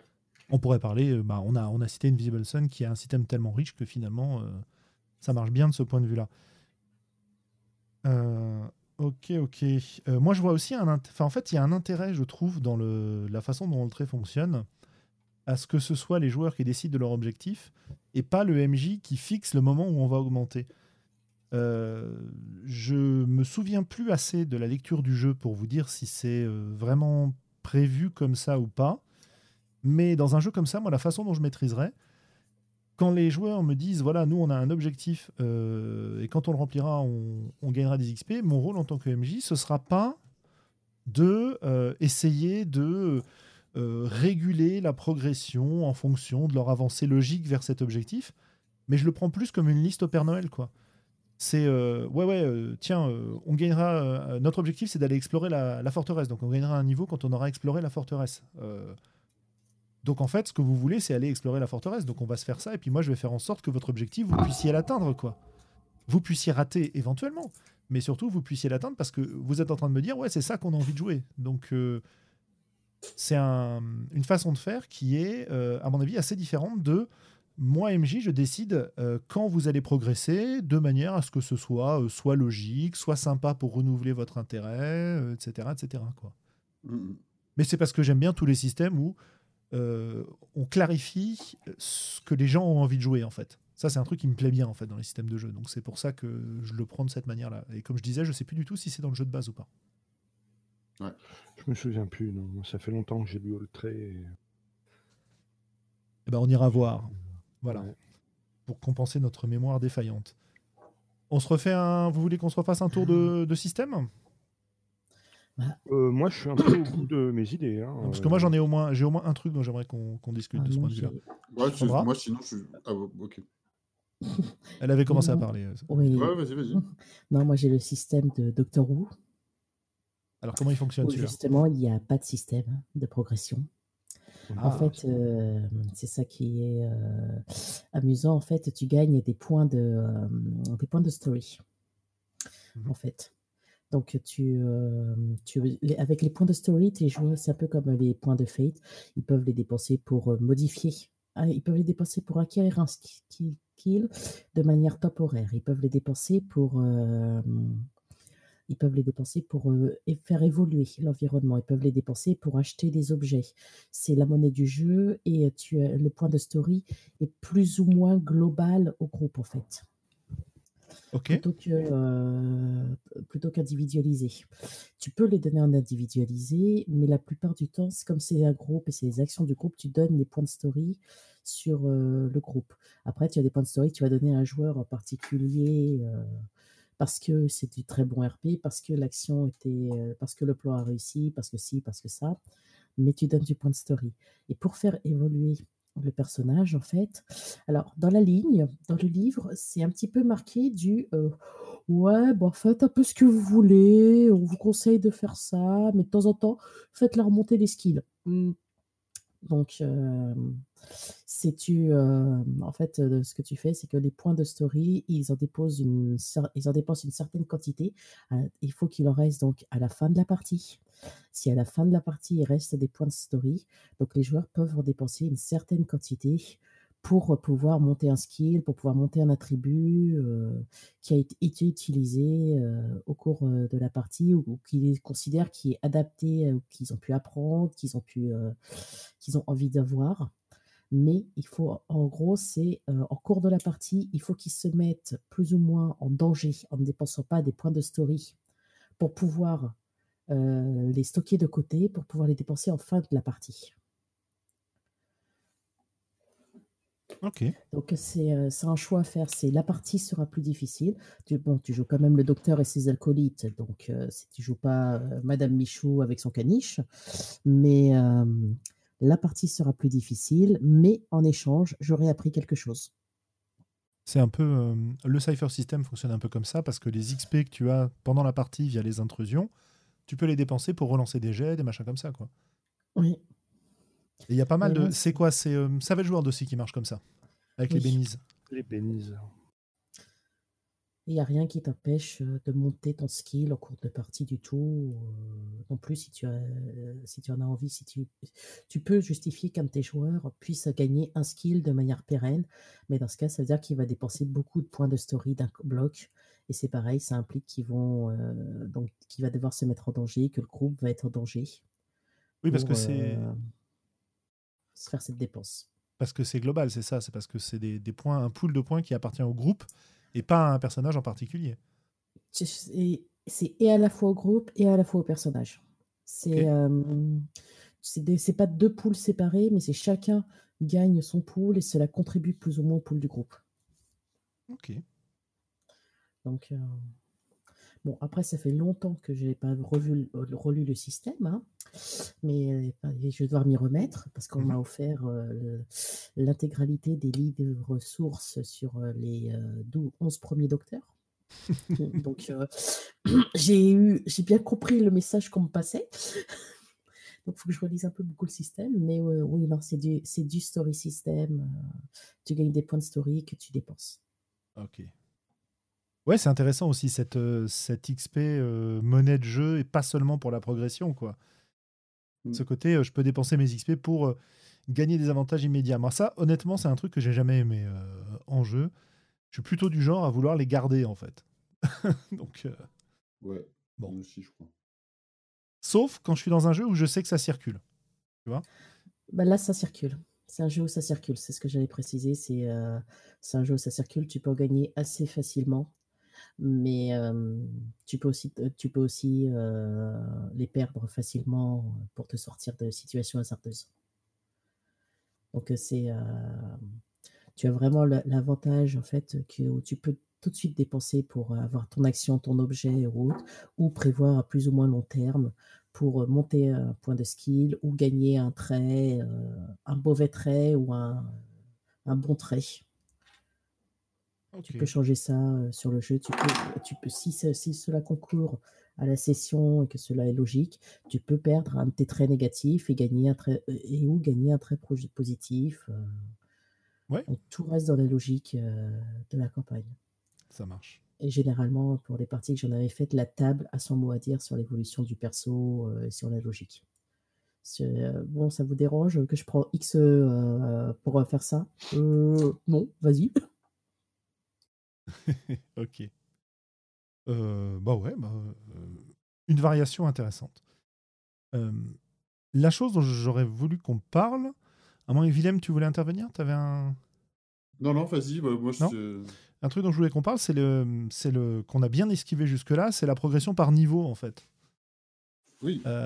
qui est un peu une espèce de chose à l'ancienne, mais qu'on voit ressurgir régulièrement d'une manière ou d'une autre. Par exemple, j'avais été surpris de le voir ressurgir à l'intérieur de Numenera. Euh, on le retrouve aussi dans, apparemment dans la toute nouvelle édition euh, en cours de financement de Fading Suns.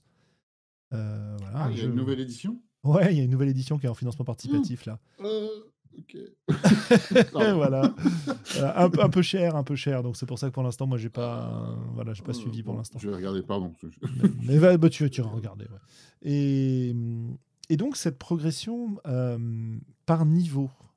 Et quand on a fait notre, euh, notre table ronde vendredi sur euh, les règles et le gameplay, il y a un moment où on a parlé des niveaux et en fait, on, parlait de l'apprentissage des règles du jeu par les, gens qui sont en train de jouer à la table. Et il était apparu dans la discussion que les niveaux, c'était un, plutôt un bon moyen de, gérer une forme de, tutoriel en fait à l'intérieur d'une partie de jeu de rôle où globalement les premiers niveaux te servent à apprendre à jouer au jeu. Mmh. Alors, je sais pas ce que vous en pensez, euh, si vous trouvez que les niveaux apportent des choses ou pas, est-ce qu'il faut s'en débarrasser euh, C'est marrant d'ailleurs, ça me rappelle aussi, euh, j'avais pensé avant qu'on commence à, enregistrer, puis j'y pensais pas jusqu'à maintenant, Warhammer et Warhammer Fantasy, qui j'imagine que sur les métiers, qu'il y a des niveaux et des métiers, on démarre souvent, enfin on peut démarrer en, en niveau zéro en tant qu'apprenti du métier de, la voie sur laquelle on est. Je me souviens d'avoir joué un Novat. J'avais, euh, j'avais pas Oui, c'est les carrières. Des carrières, voilà, c'est ça. Euh, et du coup, je crois que, enfin, j'imagine qu'il y a, il y a une volition pour cette idée de d'apprentissage et peut-être d'apprendre à, à gérer le jeu, peut-être, je sais pas. Ou alors, c'est peut-être juste le, c'est peut-être juste l'idée de d'émuler, parce qu'on parlait de Campbell tout à l'heure, d'émuler le, le, voyage initiatique du héros qui commence en tant que gringalet et qui connaît rien du monde ou de l'univers, quoi je pense qu'il revient en étant un homme beau, fort et musclé. Voilà, d'ailleurs, homme beau, homme beau, fort et musclé, euh, globaux. Euh, moi, je suis assez fan des, niveaux parce que ça permet euh, d'avoir une idée claire de comment de, puissance en fait. Dans les un des, défauts pour moi, mais j'en ai déjà sans doute parlé, des jeux sans niveau, c'est que finalement, tu peux avoir un personnage complètement débutant, jouer avec quelqu'un qui a 50 parties derrière lui. Et en fait, bah, comme il n'y a pas de niveau, finalement, ces deux personnages qui sont dans une même histoire, sauf que le gars à côté de toi à la table, il, peut tout faire sans toi, à la limite, et mieux que toi, même là où toi, tu es censé être un expert. Alors que à partir du moment où tu as des niveaux, bah, tu sais que voilà, tu joues pas un personnage niveau 5 avec un personnage niveau 50. Et ça te permet d'avoir une vision claire de, euh, de quoi sont capables les joueurs et donc de, euh, de quel personnage peut jouer avec tel autre personnage pour s'assurer que tout le monde ait des moments dans la partie où il puisse briller et pas qu'il y ait quelqu'un qui dise Attends, petit, tu vas voir, je vais te montrer, je vais le faire à ta place. Ce qui est toujours une expérience pénible. Quant à ce qui est de l'effet tutoriel, je trouve que c'est bien dans un jeu vidéo. J'en comprends pas vraiment la logique à une table de jeu de rôle. Et mon expérience à moi, enfin notamment au travers de Donjons et Dragons, c'est que les premiers niveaux ne sont pas un, tutoriel de ce qui va arriver après, puisqu'en fait après le jeu sera différent. Moi, je pense qu'à Donjons et Dragons, il y a trois grandes phases de jeu. Il y a le jeu à petit niveau qui est du, un jeu de survival, quoi. Hein, euh, tu, comptes tes ressources, t'as pas de points de vie, euh, tu évites les combats, euh, tu stresses. Un niveau intermédiaire qui est un petit peu politique, tu as des responsabilités, tu vas gérer des royaumes, des gens, tu as vraiment la, des pouvoirs qui te permettent d'influer sur les choses.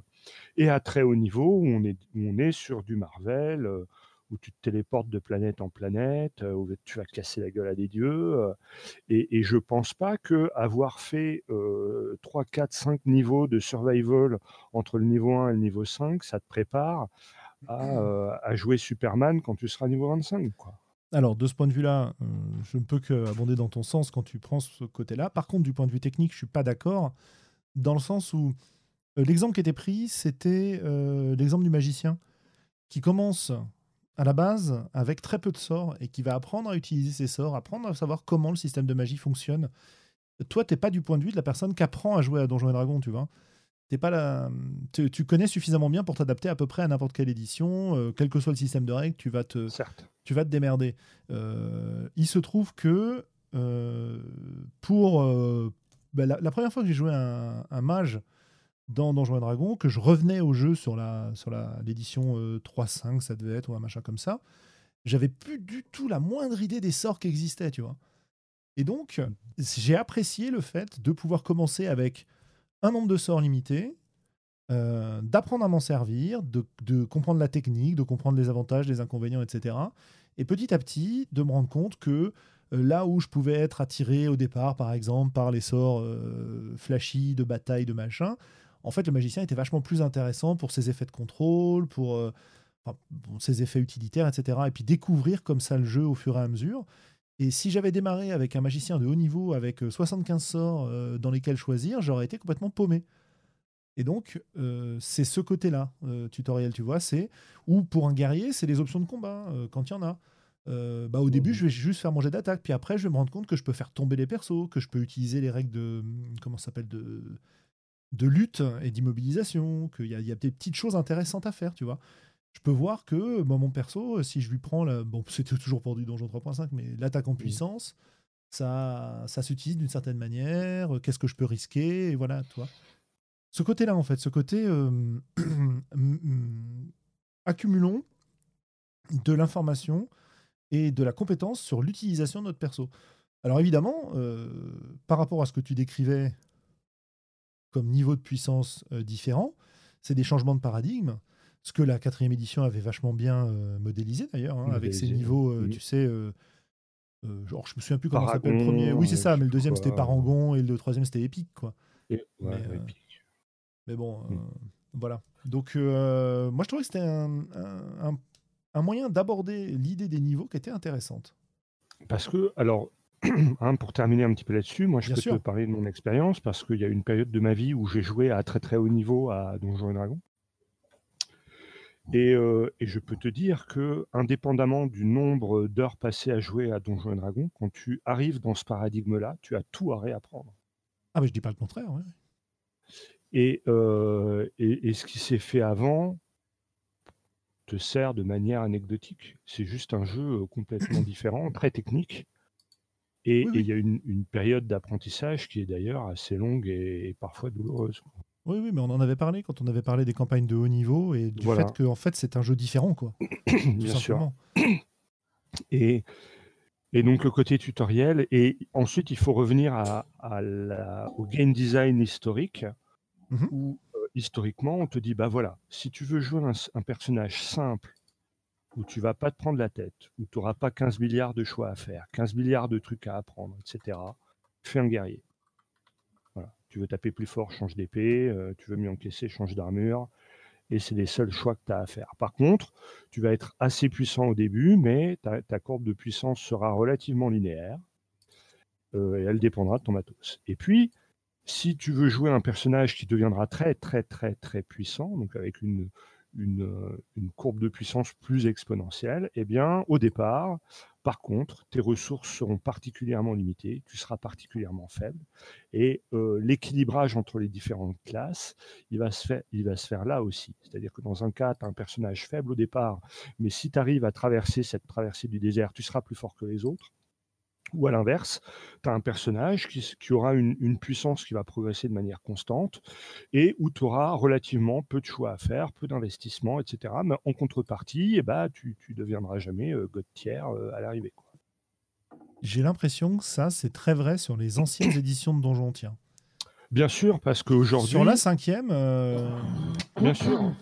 C'est moins vrai parce qu'on a donné beaucoup plus d'options aux guerriers et que en cinquième édition, euh, jouer un guerrier, ça redevient assez, euh, assez technique assez rapidement. Tu as des, choix à faire.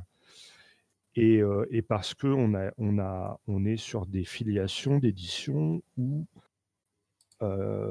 on essaie d'avoir une, équivalence de puissance entre les personnages et donc il n'y a, a pas forcément de contrepartie à donner. quoi. Ouais, je serais assez curieux de, connaître l'intention des gens qui ont écrit la cinquième, mais j'ai l'impression que cette idée de tutoriel, euh, ça pourrait tout à fait avoir fait partie de leurs préoccupations, alors que historiquement, pas du tout. Voilà. Ah bah, ça a déjà fait partie de leurs préoccupations à partir de la quatrième édition. Ouais. Le, tutoriel pour, euh, ils l'avaient dit eux-mêmes, euh, je pourrais retrouver peut-être l'interview si ils l'ont encore en ligne, mais en fait, ils avaient expliqué que bah, ils s'étaient euh, affichés, ils, espéraient le rendre plus, le dépoussiérer pour le rendre, le rendre plus sexy aux joueurs de jeux vidéo, essentiellement aux, aux joueurs de WoW pour l'époque, euh, et aux autres joueurs de MMO. Et dans ce cas, c'était l'option de l'apprentissage, euh, c'était le chemin initiatique. Ok. Ça, c'était voulu, ils l'avaient, euh, ils l'ont bien dit. Mais Avec- après, tu avec- peux faire du tutoriel sans avoir euh, des systèmes à niveau. hein. Mais bien sûr, bien sûr. Mhm. Avec le, la, limite, la limite que ça et que l'on voit dans WoW d'ailleurs, on nous explique, mais ne, vous inquiétez pas, le jeu sera intéressant au niveau 120 et vous avez 120 niveaux à, à vous taper et ce sera du tutoriel. Quoi. Ouais, je suis pas d'accord, mais. euh, moi, je trouve le jeu intéressant avant, mais c'est une autre histoire. Oui, mais je, je caricature un petit peu à l'extrême, mais Je mais sais. il y a un peu de ça quand même. C'est pour ça que je te réponds. De, de toute manière, la seule chose qui est vraie dès qu'on parle d'XP, c'est que les MJ n'en donnent jamais assez. Eh ben justement, Justement. ça nous renvoie à la, la question de Willem tout à l'heure. Comment savoir Ouais. combien d'XP donner? Oui. Eh ben juste assez pour que les joueurs soient frustrés et aient envie d'en gagner Ouais. plus. Ou aussi, aussi dans cette idée-là, euh, est-ce que vous donnez toujours le même nombre d'XP à tout le monde ou pas? Euh Euh, Moi, en général, je- j'arrive pas, j'arrive pas à ne pas donner le même nombre d'XP à tout le monde, quoi. C'est pas possible, quoi. Euh, moi, c'est ce que je fais aussi. hein. Bah, Alors, euh, c'est euh, ce que j'avais bien aimé, moi, avec euh, Dr. Who sur les campagnes que j'avais fait. Ça avait été que bah, justement, quand tu as tes joueurs qui choisissent le truc, tu peux, as cette option de ouais, lui, il a super bien fait ce passage, c'est lui qui a les super idées, c'est elle qui a, c'est elle qui a fait le plan machiavélique pour reprendre le contrôle de et récupérer le Tardis. Donc, euh, c'est euh, l'XP bonus, euh, c'est pour cette joueuse. Tu as ça aussi qui peut être fait. Mais après, je sais que perso, si c'est moi qui maîtrise et que je suis spécifiquement en tant que MJ à la table, bah, j'ai du mal. Déjà, j'ai du mal à pas donner d'XP quand les jou- joueurs sont absents. Je leur donne de l'XP, même si c'est moindre que ce qu'ont euh, les présents. Mais euh, c'est encore, la plupart du temps, je donne la même chose. Mais sinon, euh, j'aime pas faire des différenciations. si un jour j'ai mal à la tête et que je suis pas à fond sur mon RP, découvrir que je vais avoir un point d'XP alors que tout le monde en a 5, je, je, je serai un petit peu agacée. C'est pour ça que j'en donne aussi aux absents, moi, tu vois. Donc, euh, Bah ouais. Et, et d'ailleurs, tiens, une question, mais sans, sans être. euh, bon, ça va paraître un peu euh, taquin, mais mais mais il n'y a pas que, hein, Sandra, quand tu dis ah, il faut plus d'XP, pourquoi en fait? Alors, ben, en fait, euh, alors ça c'est, euh, euh, comment dire? Euh, Il y a deux raisons pour cela pour moi. D'une, c'est que quand je crée un personnage, souvent sur le jeu, j'envisage euh, mon personnage au bout d'une ou deux séances, je l'envisage sur le long terme. Sur, euh, je me suis famille, soit c'est un jeu que je connais déjà, donc euh, que j'ai chez moi, j'ai déjà lu les règles, j'ai déjà fait des simulations de comment je pouvais faire évoluer mon personnage d'un point de vue mécanique ou autre, et j'ai estimé le coût en XP ou en point de compétence ou whatever dont j'ai besoin pour faire cette évolution, tout en prenant en compte que euh, au fil de la partie, l'évolution euh, primaire de mon personnage peut être amenée à évoluer. Donc dans ce cas, je sais à peu près combien j'ai beso- besoin pour avoir un perso qui euh, sera mon perso dans sa phase finale. Donc je sais que bah, si le MJ me donne 3 XP et que moi sur mes calculs, quand il a dit qu'on le ferait en 30 séances et qu'il me faut euh, 7 XP par séance, bah, ça va faire du je vais pas avoir mon perso comme j'envisage totalement là à la fin. On est censé arriver à- comme ça, comme ça, euh, plus de XP. Ouais, et puis tu as le choix aussi que j'aime bien avoir euh, le choix, c'est euh, c'est toujours cette petite course de ah mon perso a appris des choses. L'XP euh, souvent dans les jeux c'est vu comme étant, euh, pour ma part en tout cas, comme étant une validation des compétences de mon personnage et de ses capacités plus que c'est plus qu'un paiement en avance de ce qu'il va être capable de faire. Ça va être plutôt du on reconnaît que euh, ce perso a été utile sur ça, son perso a servi sur cela, donc on le récompense euh, en lui donnant de l'expérience, en lui permettant de montrer que bah il est capable de faire ça, donc il peut euh, il peut être euh, il peut progresser, il peut apprendre des choses. c'est c'est la petite carotte, donc il y a jamais, enfin pour moi il y en a toujours trop des carottes, mais de récompenses euh, il y, en- il y en a jamais assez quoi. Je vois vraiment à double sens en fait. Mais là, par exemple, je vois que c'est, euh, j'ai estimé vite fait sur, euh, j'ai fait quelques calculs pour euh, Invisible Sun. Bon, bah, ça fait un petit paquet d'acumènes hein, qu'il faut. Donc Bah, on, ils on va être parti pour une très longue campagne. hein. ils, ils le disent simplement dans les règles, hein, si tu suis leurs recommandations de distribution de XP, il faut 70 sessions pour être à peu près au, au maximum, quoi. Alors, euh, oui, moi j'ai fait mon calcul. Je, je suis, je suis plus, si, si, si, euh, si on part sur du 3 acumènes par session, il va nous fa- nous en falloir une centaine. hein. Ouais, mais il y a pas, le seul endroit où t'en gagnes.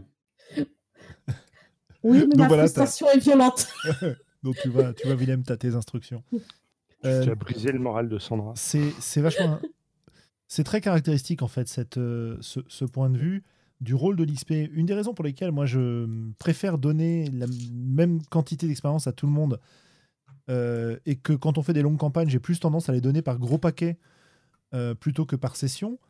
euh, et même quand on a été absent, etc., c'est que je, je trouve assez désagréable, euh, même si c'est efficace, ce côté euh, utilisation du système de récompense de notre cerveau où euh, on fait des trucs, on est récompensé pour ce qu'on fait, donc on a envie de les faire parce que ça procure du plaisir, etc. etc. C'est hyper utilisé en jeu vidéo pour les jeux addictifs, etc. Et c'est un truc que, même si j'en reconnais l'efficacité, j'essaie de j'essaie de pas en abuser en fait parce que ça, ça me dérange au final, tu vois. Euh, créer les règles qui vont permettre aux gens d'exprimer euh, certaines actions, certaines choses, je trouve ça très bien. Mais si ça s'accompagne à chaque fois d'une récompense ou d'une sanction, je trouve qu'on est plus dans le conditionnement que dans le, le plaisir de jouer, quoi. Voilà. Ouais, ou dans la progression, ou dans le développement d'un personnage. Ou... Donc tu les donnes par euh, session, quoi, à des fins de scénario, à des jalons, à des. Ça, c'est Euh, intéressant. quand j'y pense, tu pourras demander à, à Sandra et un peu à Globo euh, sur la campagne de Shan qu'on avait faite. euh, Quand j'y pense, quand on me réclame trop fort, euh, ou alors, ou alors, je vais prendre de la graine, je vais apprendre, je vais apprendre un peu. je vais- l'au- je vais l'autre, voler tes euh, trucs, là. l'autre méthode que j'avais, c'était de dire, euh, bah écoutez, euh, on va bosser avec, euh, enfin, on va jouer avec 4 XP par, euh, par séance, hein, pour prendre un chiffre complètement euh, arbitraire. Donc, euh, vous savez qu'à la fin de la séance, vous avez 4 XP, et puis vous en faites ce que vous voulez, quoi. Ouais. Voilà. Donc, Et c'est marrant pour. Pardon, vas-y, Mhm. vas-y. Vas-y, vas-y, non, je t'en prie.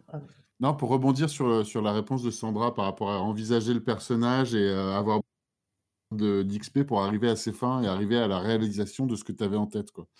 C'est marrant, moi j'ai souvent, et je pense que c'est peut-être aussi une fonction du fait que j'ai changé pas mal de jeux et j'ai rarement euh, joué très très très long terme avec des campagnes, quelques-unes mais pas beaucoup. Hein.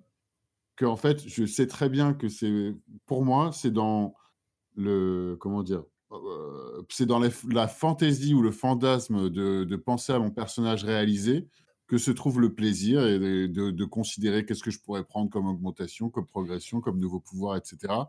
Sachant que probablement je vais jamais le réaliser parce qu'on va jamais arriver jusque-là euh, et que le scénario est un autre type de plaisir de toute façon. Quoi, tu vois. Enfin, le scénario ou l'aventure ou la campagne qu'on va jouer est un autre type de plaisir que celui d'imaginer ah euh, qu'est-ce qui sera beau et fort mon personnage euh, un jour, mais probablement jamais. Quoi. Vous voyez ce que je veux dire ou? Ouais. Oui, oui. ouais. Ouais, Voilà. ouais.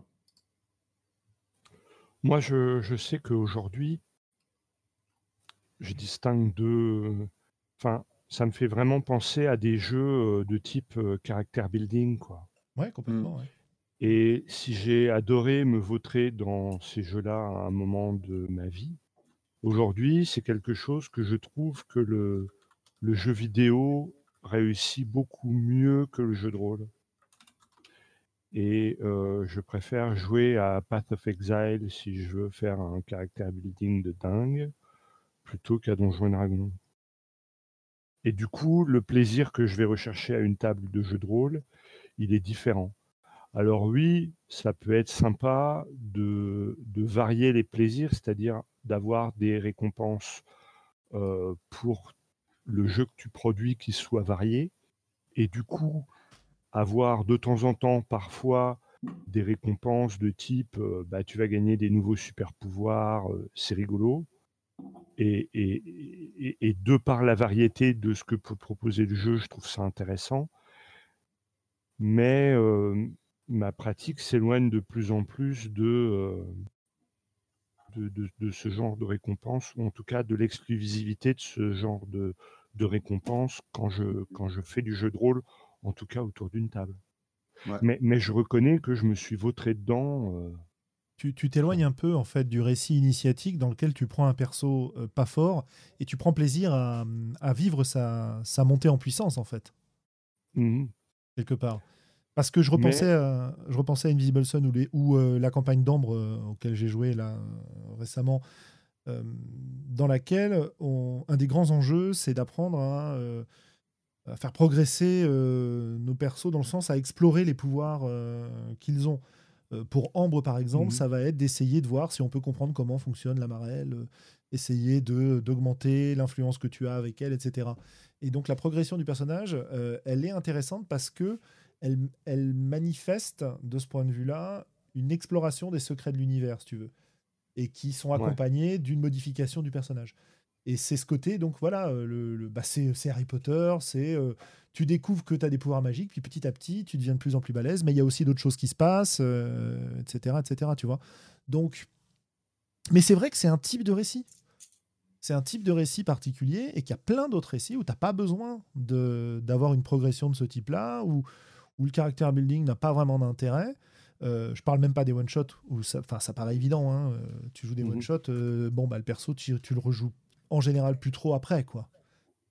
Donc euh, il, augmente pas vraiment. Ah, bon après il y a plein de pratiques différentes et ça peut poser la question suivante, c'est ce que je ce que je vous avais écrit d'ailleurs un peu à propos de de ce soir, c'est-à-dire est-ce que le, enfin, ou non, c'est ce que j'ai écrit dans le chat, euh, c'est-à-dire est-ce que le système d'expérience, c'est un module indispensable en jeu de rôle, comme le système de combat a été considéré comme un module indispensable?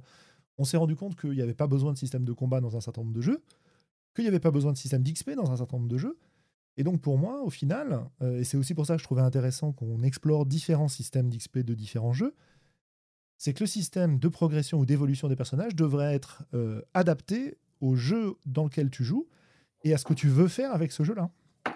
Il y a mhm. des jeux où ça va être important d'avoir un perso qui gagne des pouvoirs euh, petit à petit, qui progresse, qui devient de plus en plus balèze, etc. etc. Puis tu as des jeux où tu n'en as rien à foutre. Puis tu as même des jeux où c'est l'inverse qui est intéressant. On avait mhm. un exemple euh, sur une partie dans laquelle les persos perdent des XP au fur et à mesure euh, alors, il faut, faut, que je retrouve, c'était sur le forum Casus No. Euh, on nous l'a proposé tout à l'heure, c'était hyper intéressant. J'ai oublié le nom de la personne qui fait ça, elle m'en excusera si elle, si elle m'écoute. Mais l'idée, c'est, euh, tu joues en gros des opérations militaires. Et l'idée, c'est que quand tu arrives, tu es entraîné à bloc, tu as ton matériel, tu t'es pas fatigué, tu es bien et tout. Et puis en fait, au fur et à mesure de l'opération extérieure, tu vas user ton matériel, user ta forme, perdre de la masse musculaire, disait-il dans son poste.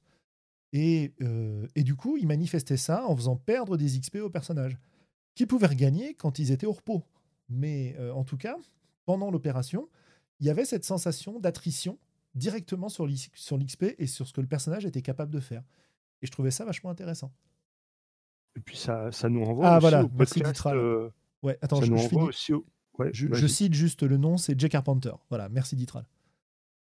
Ça nous renvoie aussi à, au podcast où où, Sandra nous parlait de jouer à l'envers. Hein. Oui, complètement, oui, tout à fait. Tu commences fort et petit à petit, tu reviens au début de l'histoire. Hein. Ouais, ouais. On nous a cité pas mal d'exemples. Il y a un article sur le, sur le blog de Gulix aussi à aller voir sur la notion d'XP, etc. Enfin bref, il y a plein de ressources et de réflexions hyper intéressantes sur tout ça. Alors, Hmm, est-ce que vous avez un, mot de la fin? Parce que l'heure euh, avance ou un thème supplémentaire que vous voudriez explorer ici? ah, bah, Moi, je voudrais juste dire euh, vite fait, je pense qu'un système d'XP n'a pas forcément besoin d'exister parce que pour euh, avoir fait sur ma mini campagne de Dr. Wu, les persos n'avaient pas pris de points de skill ou de points de compétence, si juste une, un seul, je crois, une seule fois, mais on s'était tous éclatés. Donc il n'y a pas besoin. Par contre, je pense sincèrement qu'il y a besoin d'avoir un système de, entre guillemets, je ne vais pas dire de récompense parce que ça fait très pavlovien, mais euh, si un système de, en fait, de reconnaissance des actions menées par le personnage ou alors par le joueur pour s'intégrer dans la partie, pour faire avancer le plot, pour contribuer, des actions simplement du merci d'être là. je pense que ça, c'est important dans les systèmes. Ouais. Ouais, c'est intéressant tout ça. Ça nous, ça nous pousse à pas mal de réflexions. Mais c'est un système de validation en fait. C'est ça que ça m'évoquait. C'est euh, voilà, je, valide le fait que ton personnage il est bien dans l'histoire, euh, que ce que tu fais euh, ça apporte, et c'est ça qu'il te faut finalement. J'ai l'impression. en tout cas, c'est comme ça que j'ai compris ce que tu décrivais. Bah oui, oui, c'est tout le monde aime bien avoir son petit son petit kick de dopamine. Voilà, sa petite tape sur l'épaule. C'est ça.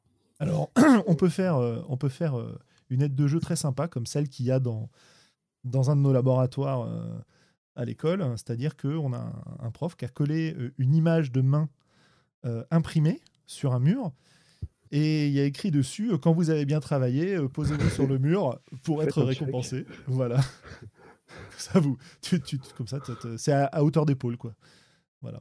Donc il nous faut des aides de jeu comme ça pour réconforter les joueurs et, les récompenser. S'auto-congratuler. Mais je comprends très bien, Sandra. Je pense qu'on, de toute façon, on y est sensible. Mmh. Ok. Bah, on va laisser le, mot de la fin à Sandra, puis on va passer à nos coups de cœur, coups de gueule. Avez-vous des, choses que vous voulez mettre en avant? Parce que la dernière fois, on a été vraiment coupé au moment où on allait le faire. Oui, c'est vrai. Donc, il ne faut pas hésiter. voilà. Allez, je vais commencer pour une fois, histoire de vous laisser le temps de réfléchir un peu. Mmh moi, j'ai plusieurs trucs à mettre en avant. Euh, la première chose, c'est la formidable liste collaborative euh, qui est sur le site euh, C'est pas du JDR de Mathieu B, qui vous présente l'ensemble, enfin, un grand nombre de jeux qui sont offerts aujourd'hui par leurs auteurs pour que vous puissiez les tester, y jouer, etc. Et bah, il, il, regroupe comme ça pas mal de ressources, Mathieu, et c'est vraiment un peu mon, mon coup de cœur. Ouais, ouais, personnalité internationale de l'année par les, par les aventurieux. Les aventureux, pardon. Et euh, enfin, bref. Voilà. Hein. Les aventureux ont fait des aventureux awards et Mathieu a été élu, euh, je crois, euh, personnalité internationale de l'année ou un truc comme ça. enfin bon, voilà.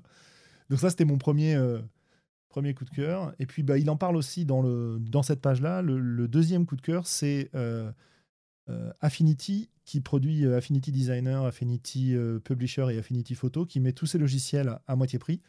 Ce qui permet en fait, à un prix euh, tout à fait raisonnable d'une trentaine d'euros, d'avoir un logiciel de mise en page pour pouvoir mettre en page, c'est, faire la maquette et mettre en page ces, jeux de rôle. Donc je trouve ça assez cool. Voilà.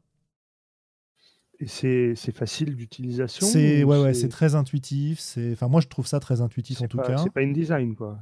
Ah, c'est plus simple c'est beaucoup plus simple qu'InDesign, je trouve. Voilà.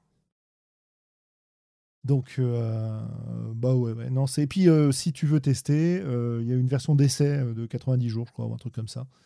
Mmh voilà, voilà. Ouais, Gulix nous dit Affinity Publisher a été une révélation et un bonheur. Ouais, bah c'est pareil pour moi. Hein. J'ai laissé tomber InDesign pour passer là-dessus. Et en plus, c'est beaucoup moins cher, donc c'est très très bien. Ok, à qui le tour? Euh, bah, Moi, je veux bien y aller. Ouais. Et ben, en coup de cœur, euh, j'étais en train de me demander, c'est parce que j'avais l'impression de que continuer des trucs, mais euh, je vais dire, parce que je regarde un épisode et j'adore ce truc, la nouvelle, j'ai en train de regarder la nouvelle saison de Ugly Delicious sur Netflix. Je sais pas si vous avez regardé ça. Ah, j'ai pas osé encore. Ah, mais c'est génial. Je crois que c'est mon émission de bouffe préférée. Je trouve ça extraordinaire comment c'est fait. C'est super bien fait et c'est chaque épisode est sur un thème en particulier. Je viens de regarder un épisode, c'est que sur le steak.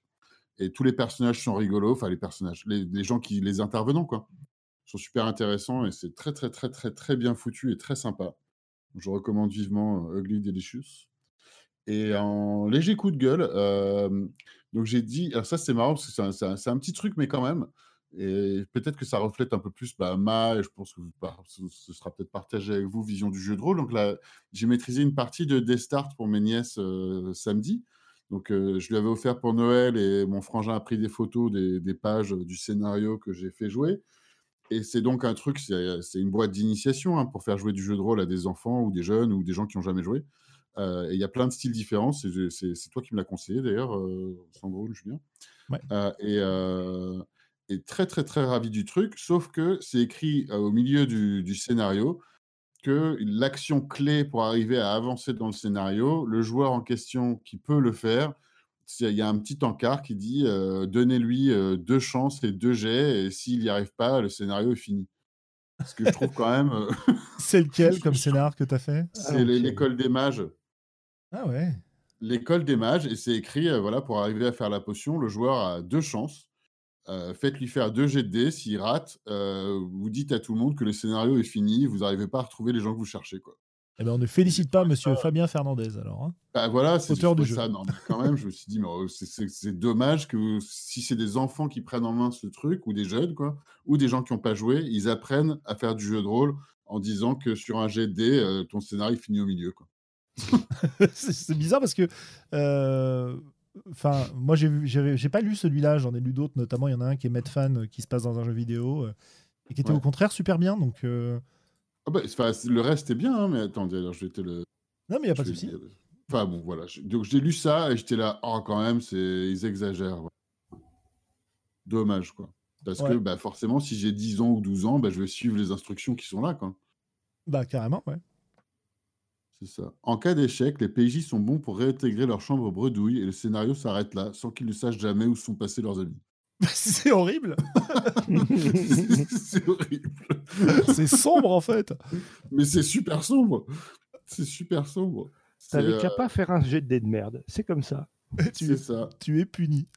Oh là Et là. J'ai trouvé de toute façon, quoi qu'il arrive, qu'il y a vachement plus de, de stress euh, heureux en disant euh, Ah, mais t'as raté ton jet, vas-y, euh, l'autre joueur peut t'aider, il y a la potion qui. Enfin, je sais pas, j'ai décrit un truc un peu farfelu et une autre personne a jeté des dés, donc ils se sont sentis en danger, mais ça a marché. Enfin, tu vois, on va pas arrêter le scénario au milieu, quel est l'intérêt.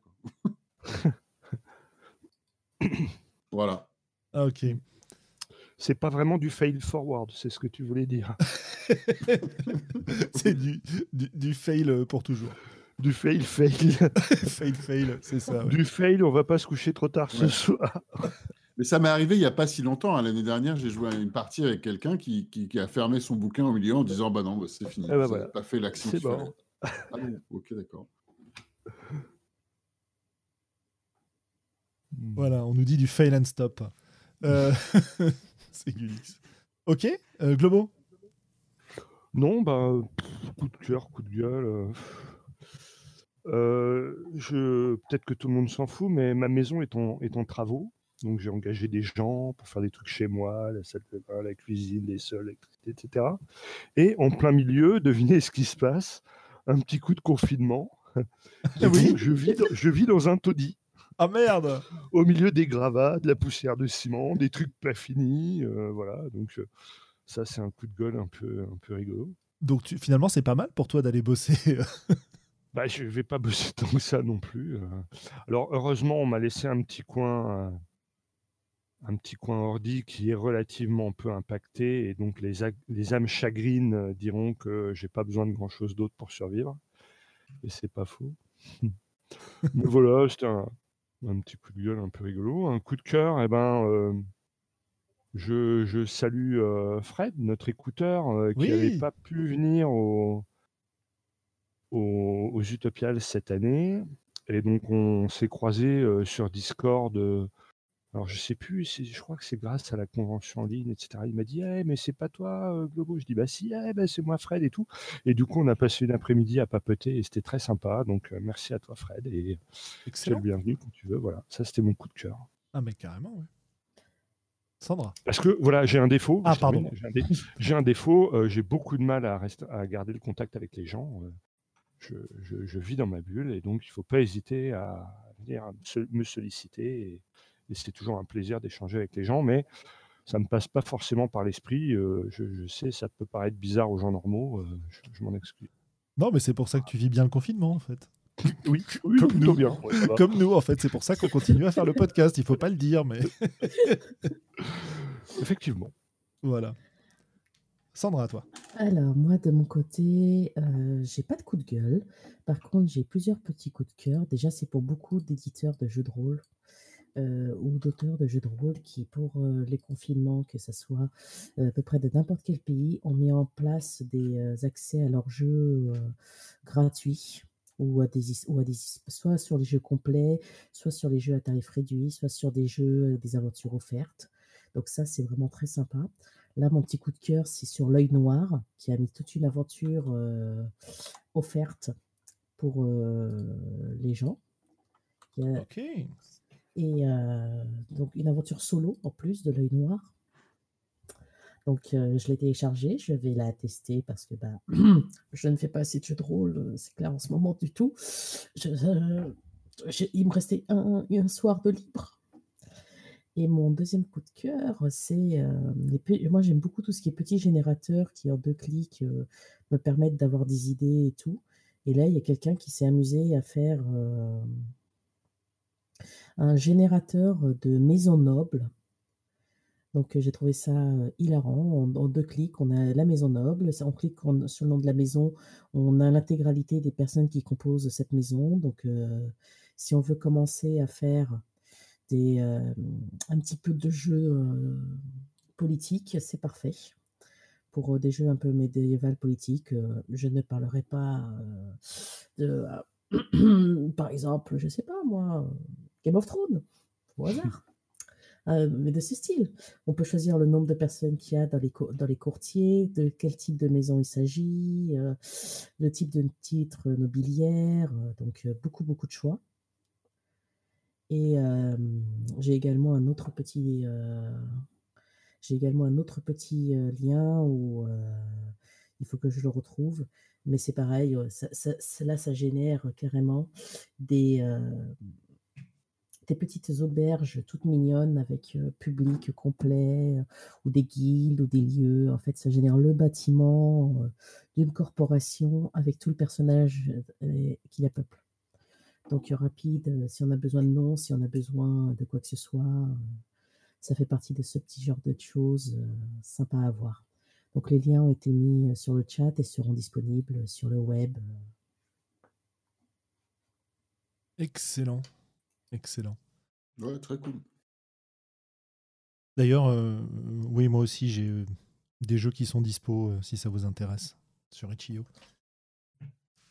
Enfin bref, j'ai déjà mis euh, à différents endroits, donc vous les trouverez. Ok, bah écoutez, on a fait le, on a fait notre petit tour. On a fini notre épisode 99. Ça veut dire que hmm, le prochain podcast c'est le numéro 100. Un podcast sera confiné. Bah oui, parce que le prochain numéro, c'est censé être le 13 et il me semble que le confinement actuel s'arrête potentiellement le 15. Voilà. Mais Ouais, de toute manière, potentiellement. hein, donc, euh, c'est pas grave. La bonne nouvelle, le 13, c'est férié. C'est le lundi de Pâques. Hmm. On aura tous nos petites oreilles de lapin en train de manger des œufs. Euh, oui, voilà. Peut-être. Et on aura l'air cloche, c'est ça? C'est ça. Ah bah, Oh ah, c'est- Ouais, automatique fallait la chez nous. Je crois que je vais, je vais couper le- l'enregistrement, couper la diffusion et euh, je pense que dans la version MP3 du podcast, on terminera sur la phrase de Globo. hein. Parce que quand c'est magistral comme ça, je crois qu'on ne peut pas faire mieux. Voilà. En tout cas, euh, merci d'être là. Merci de participer. C'est super cool. Merci de nous écouter. N'hésitez pas à nous envoyer des messages, à faire tout le, le tout team habituel euh, à ce propos-là. Euh, prochain numéro, numéro 100. Ouh. Je ne sais pas de quoi on va parler, mais il y a des chances que euh, ça parte un peu dans tous les sens. Contrairement à Mais- d'habitude où on est très organisé. oui. Est-ce qu'on se. Et alors, on voulait se faire un, un numéro IRL, tant pis, on fera, on fera ça en. Ah bah ça, ça Ah, Bon, je pense qu'on va se faire un, un numéro 100 bis. Ouais. Tu vois, un numéro 100 bis plutôt qu'un numéro 100 terre. Ouh. Euh, lorsque le confinement sera terminé. Ah, Il n'y est a, pas- que Globo. hein, Il n'y a pas que Globo. On est, on est en forme. On Ah est bah, très en de forme. toute manière, euh, vu que toutes les conventions sont annulées euh, pour certaines jusqu'au mois de juin, Oui, Paris et Ludique vient d'être annulé, absolument. Ouais. Voilà, c'est, euh, on va avoir des agendas très très libres. Je pense qu'on peut tous se faire une méga convention, euh, une, une méga IRL un samedi. euh, Ouais, on, on attend de voir. euh, ça, quoi. voilà, On attend de voir. on hein, aura, quand que- on aura le droit de sortir en décembre. voilà, c'est ça. Pour Noël, que- ça. pour Noël, on va, on va se faire un, un numéro 100 euh, en public. 100 bis euh, slash Noël, quoi. Ouais, c'est ça. Bon, bah écoutez, bon confinement, bon, bon jeu. euh, Ouais. Amusez-vous bien, supportez bien la période. Et puis, euh, de toute façon, euh, si vous avez besoin de discuter, hein, vous savez, vous avez le Discord, vous avez euh, nos contacts, Twitter, machin, tout ça, n'hésitez pas. Voilà. En Merci à ligne. Ouais. Bon jeu. Allez, Et bon bonne- jeu.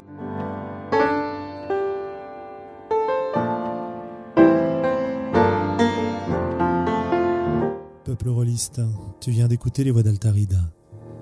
Si ce que tu as entendu t'a plu, n'hésite pas à nous laisser des commentaires sur le site, sur la chaîne YouTube, à nous rejoindre sur Facebook, sur Discord, bref, sur l'ensemble des réseaux sociaux. Et qui sait, peut-être même un jour nous laisser des étoiles sur iTunes. Porte-toi bien, peuple rôliste. Et d'ici la prochaine émission, joue bien.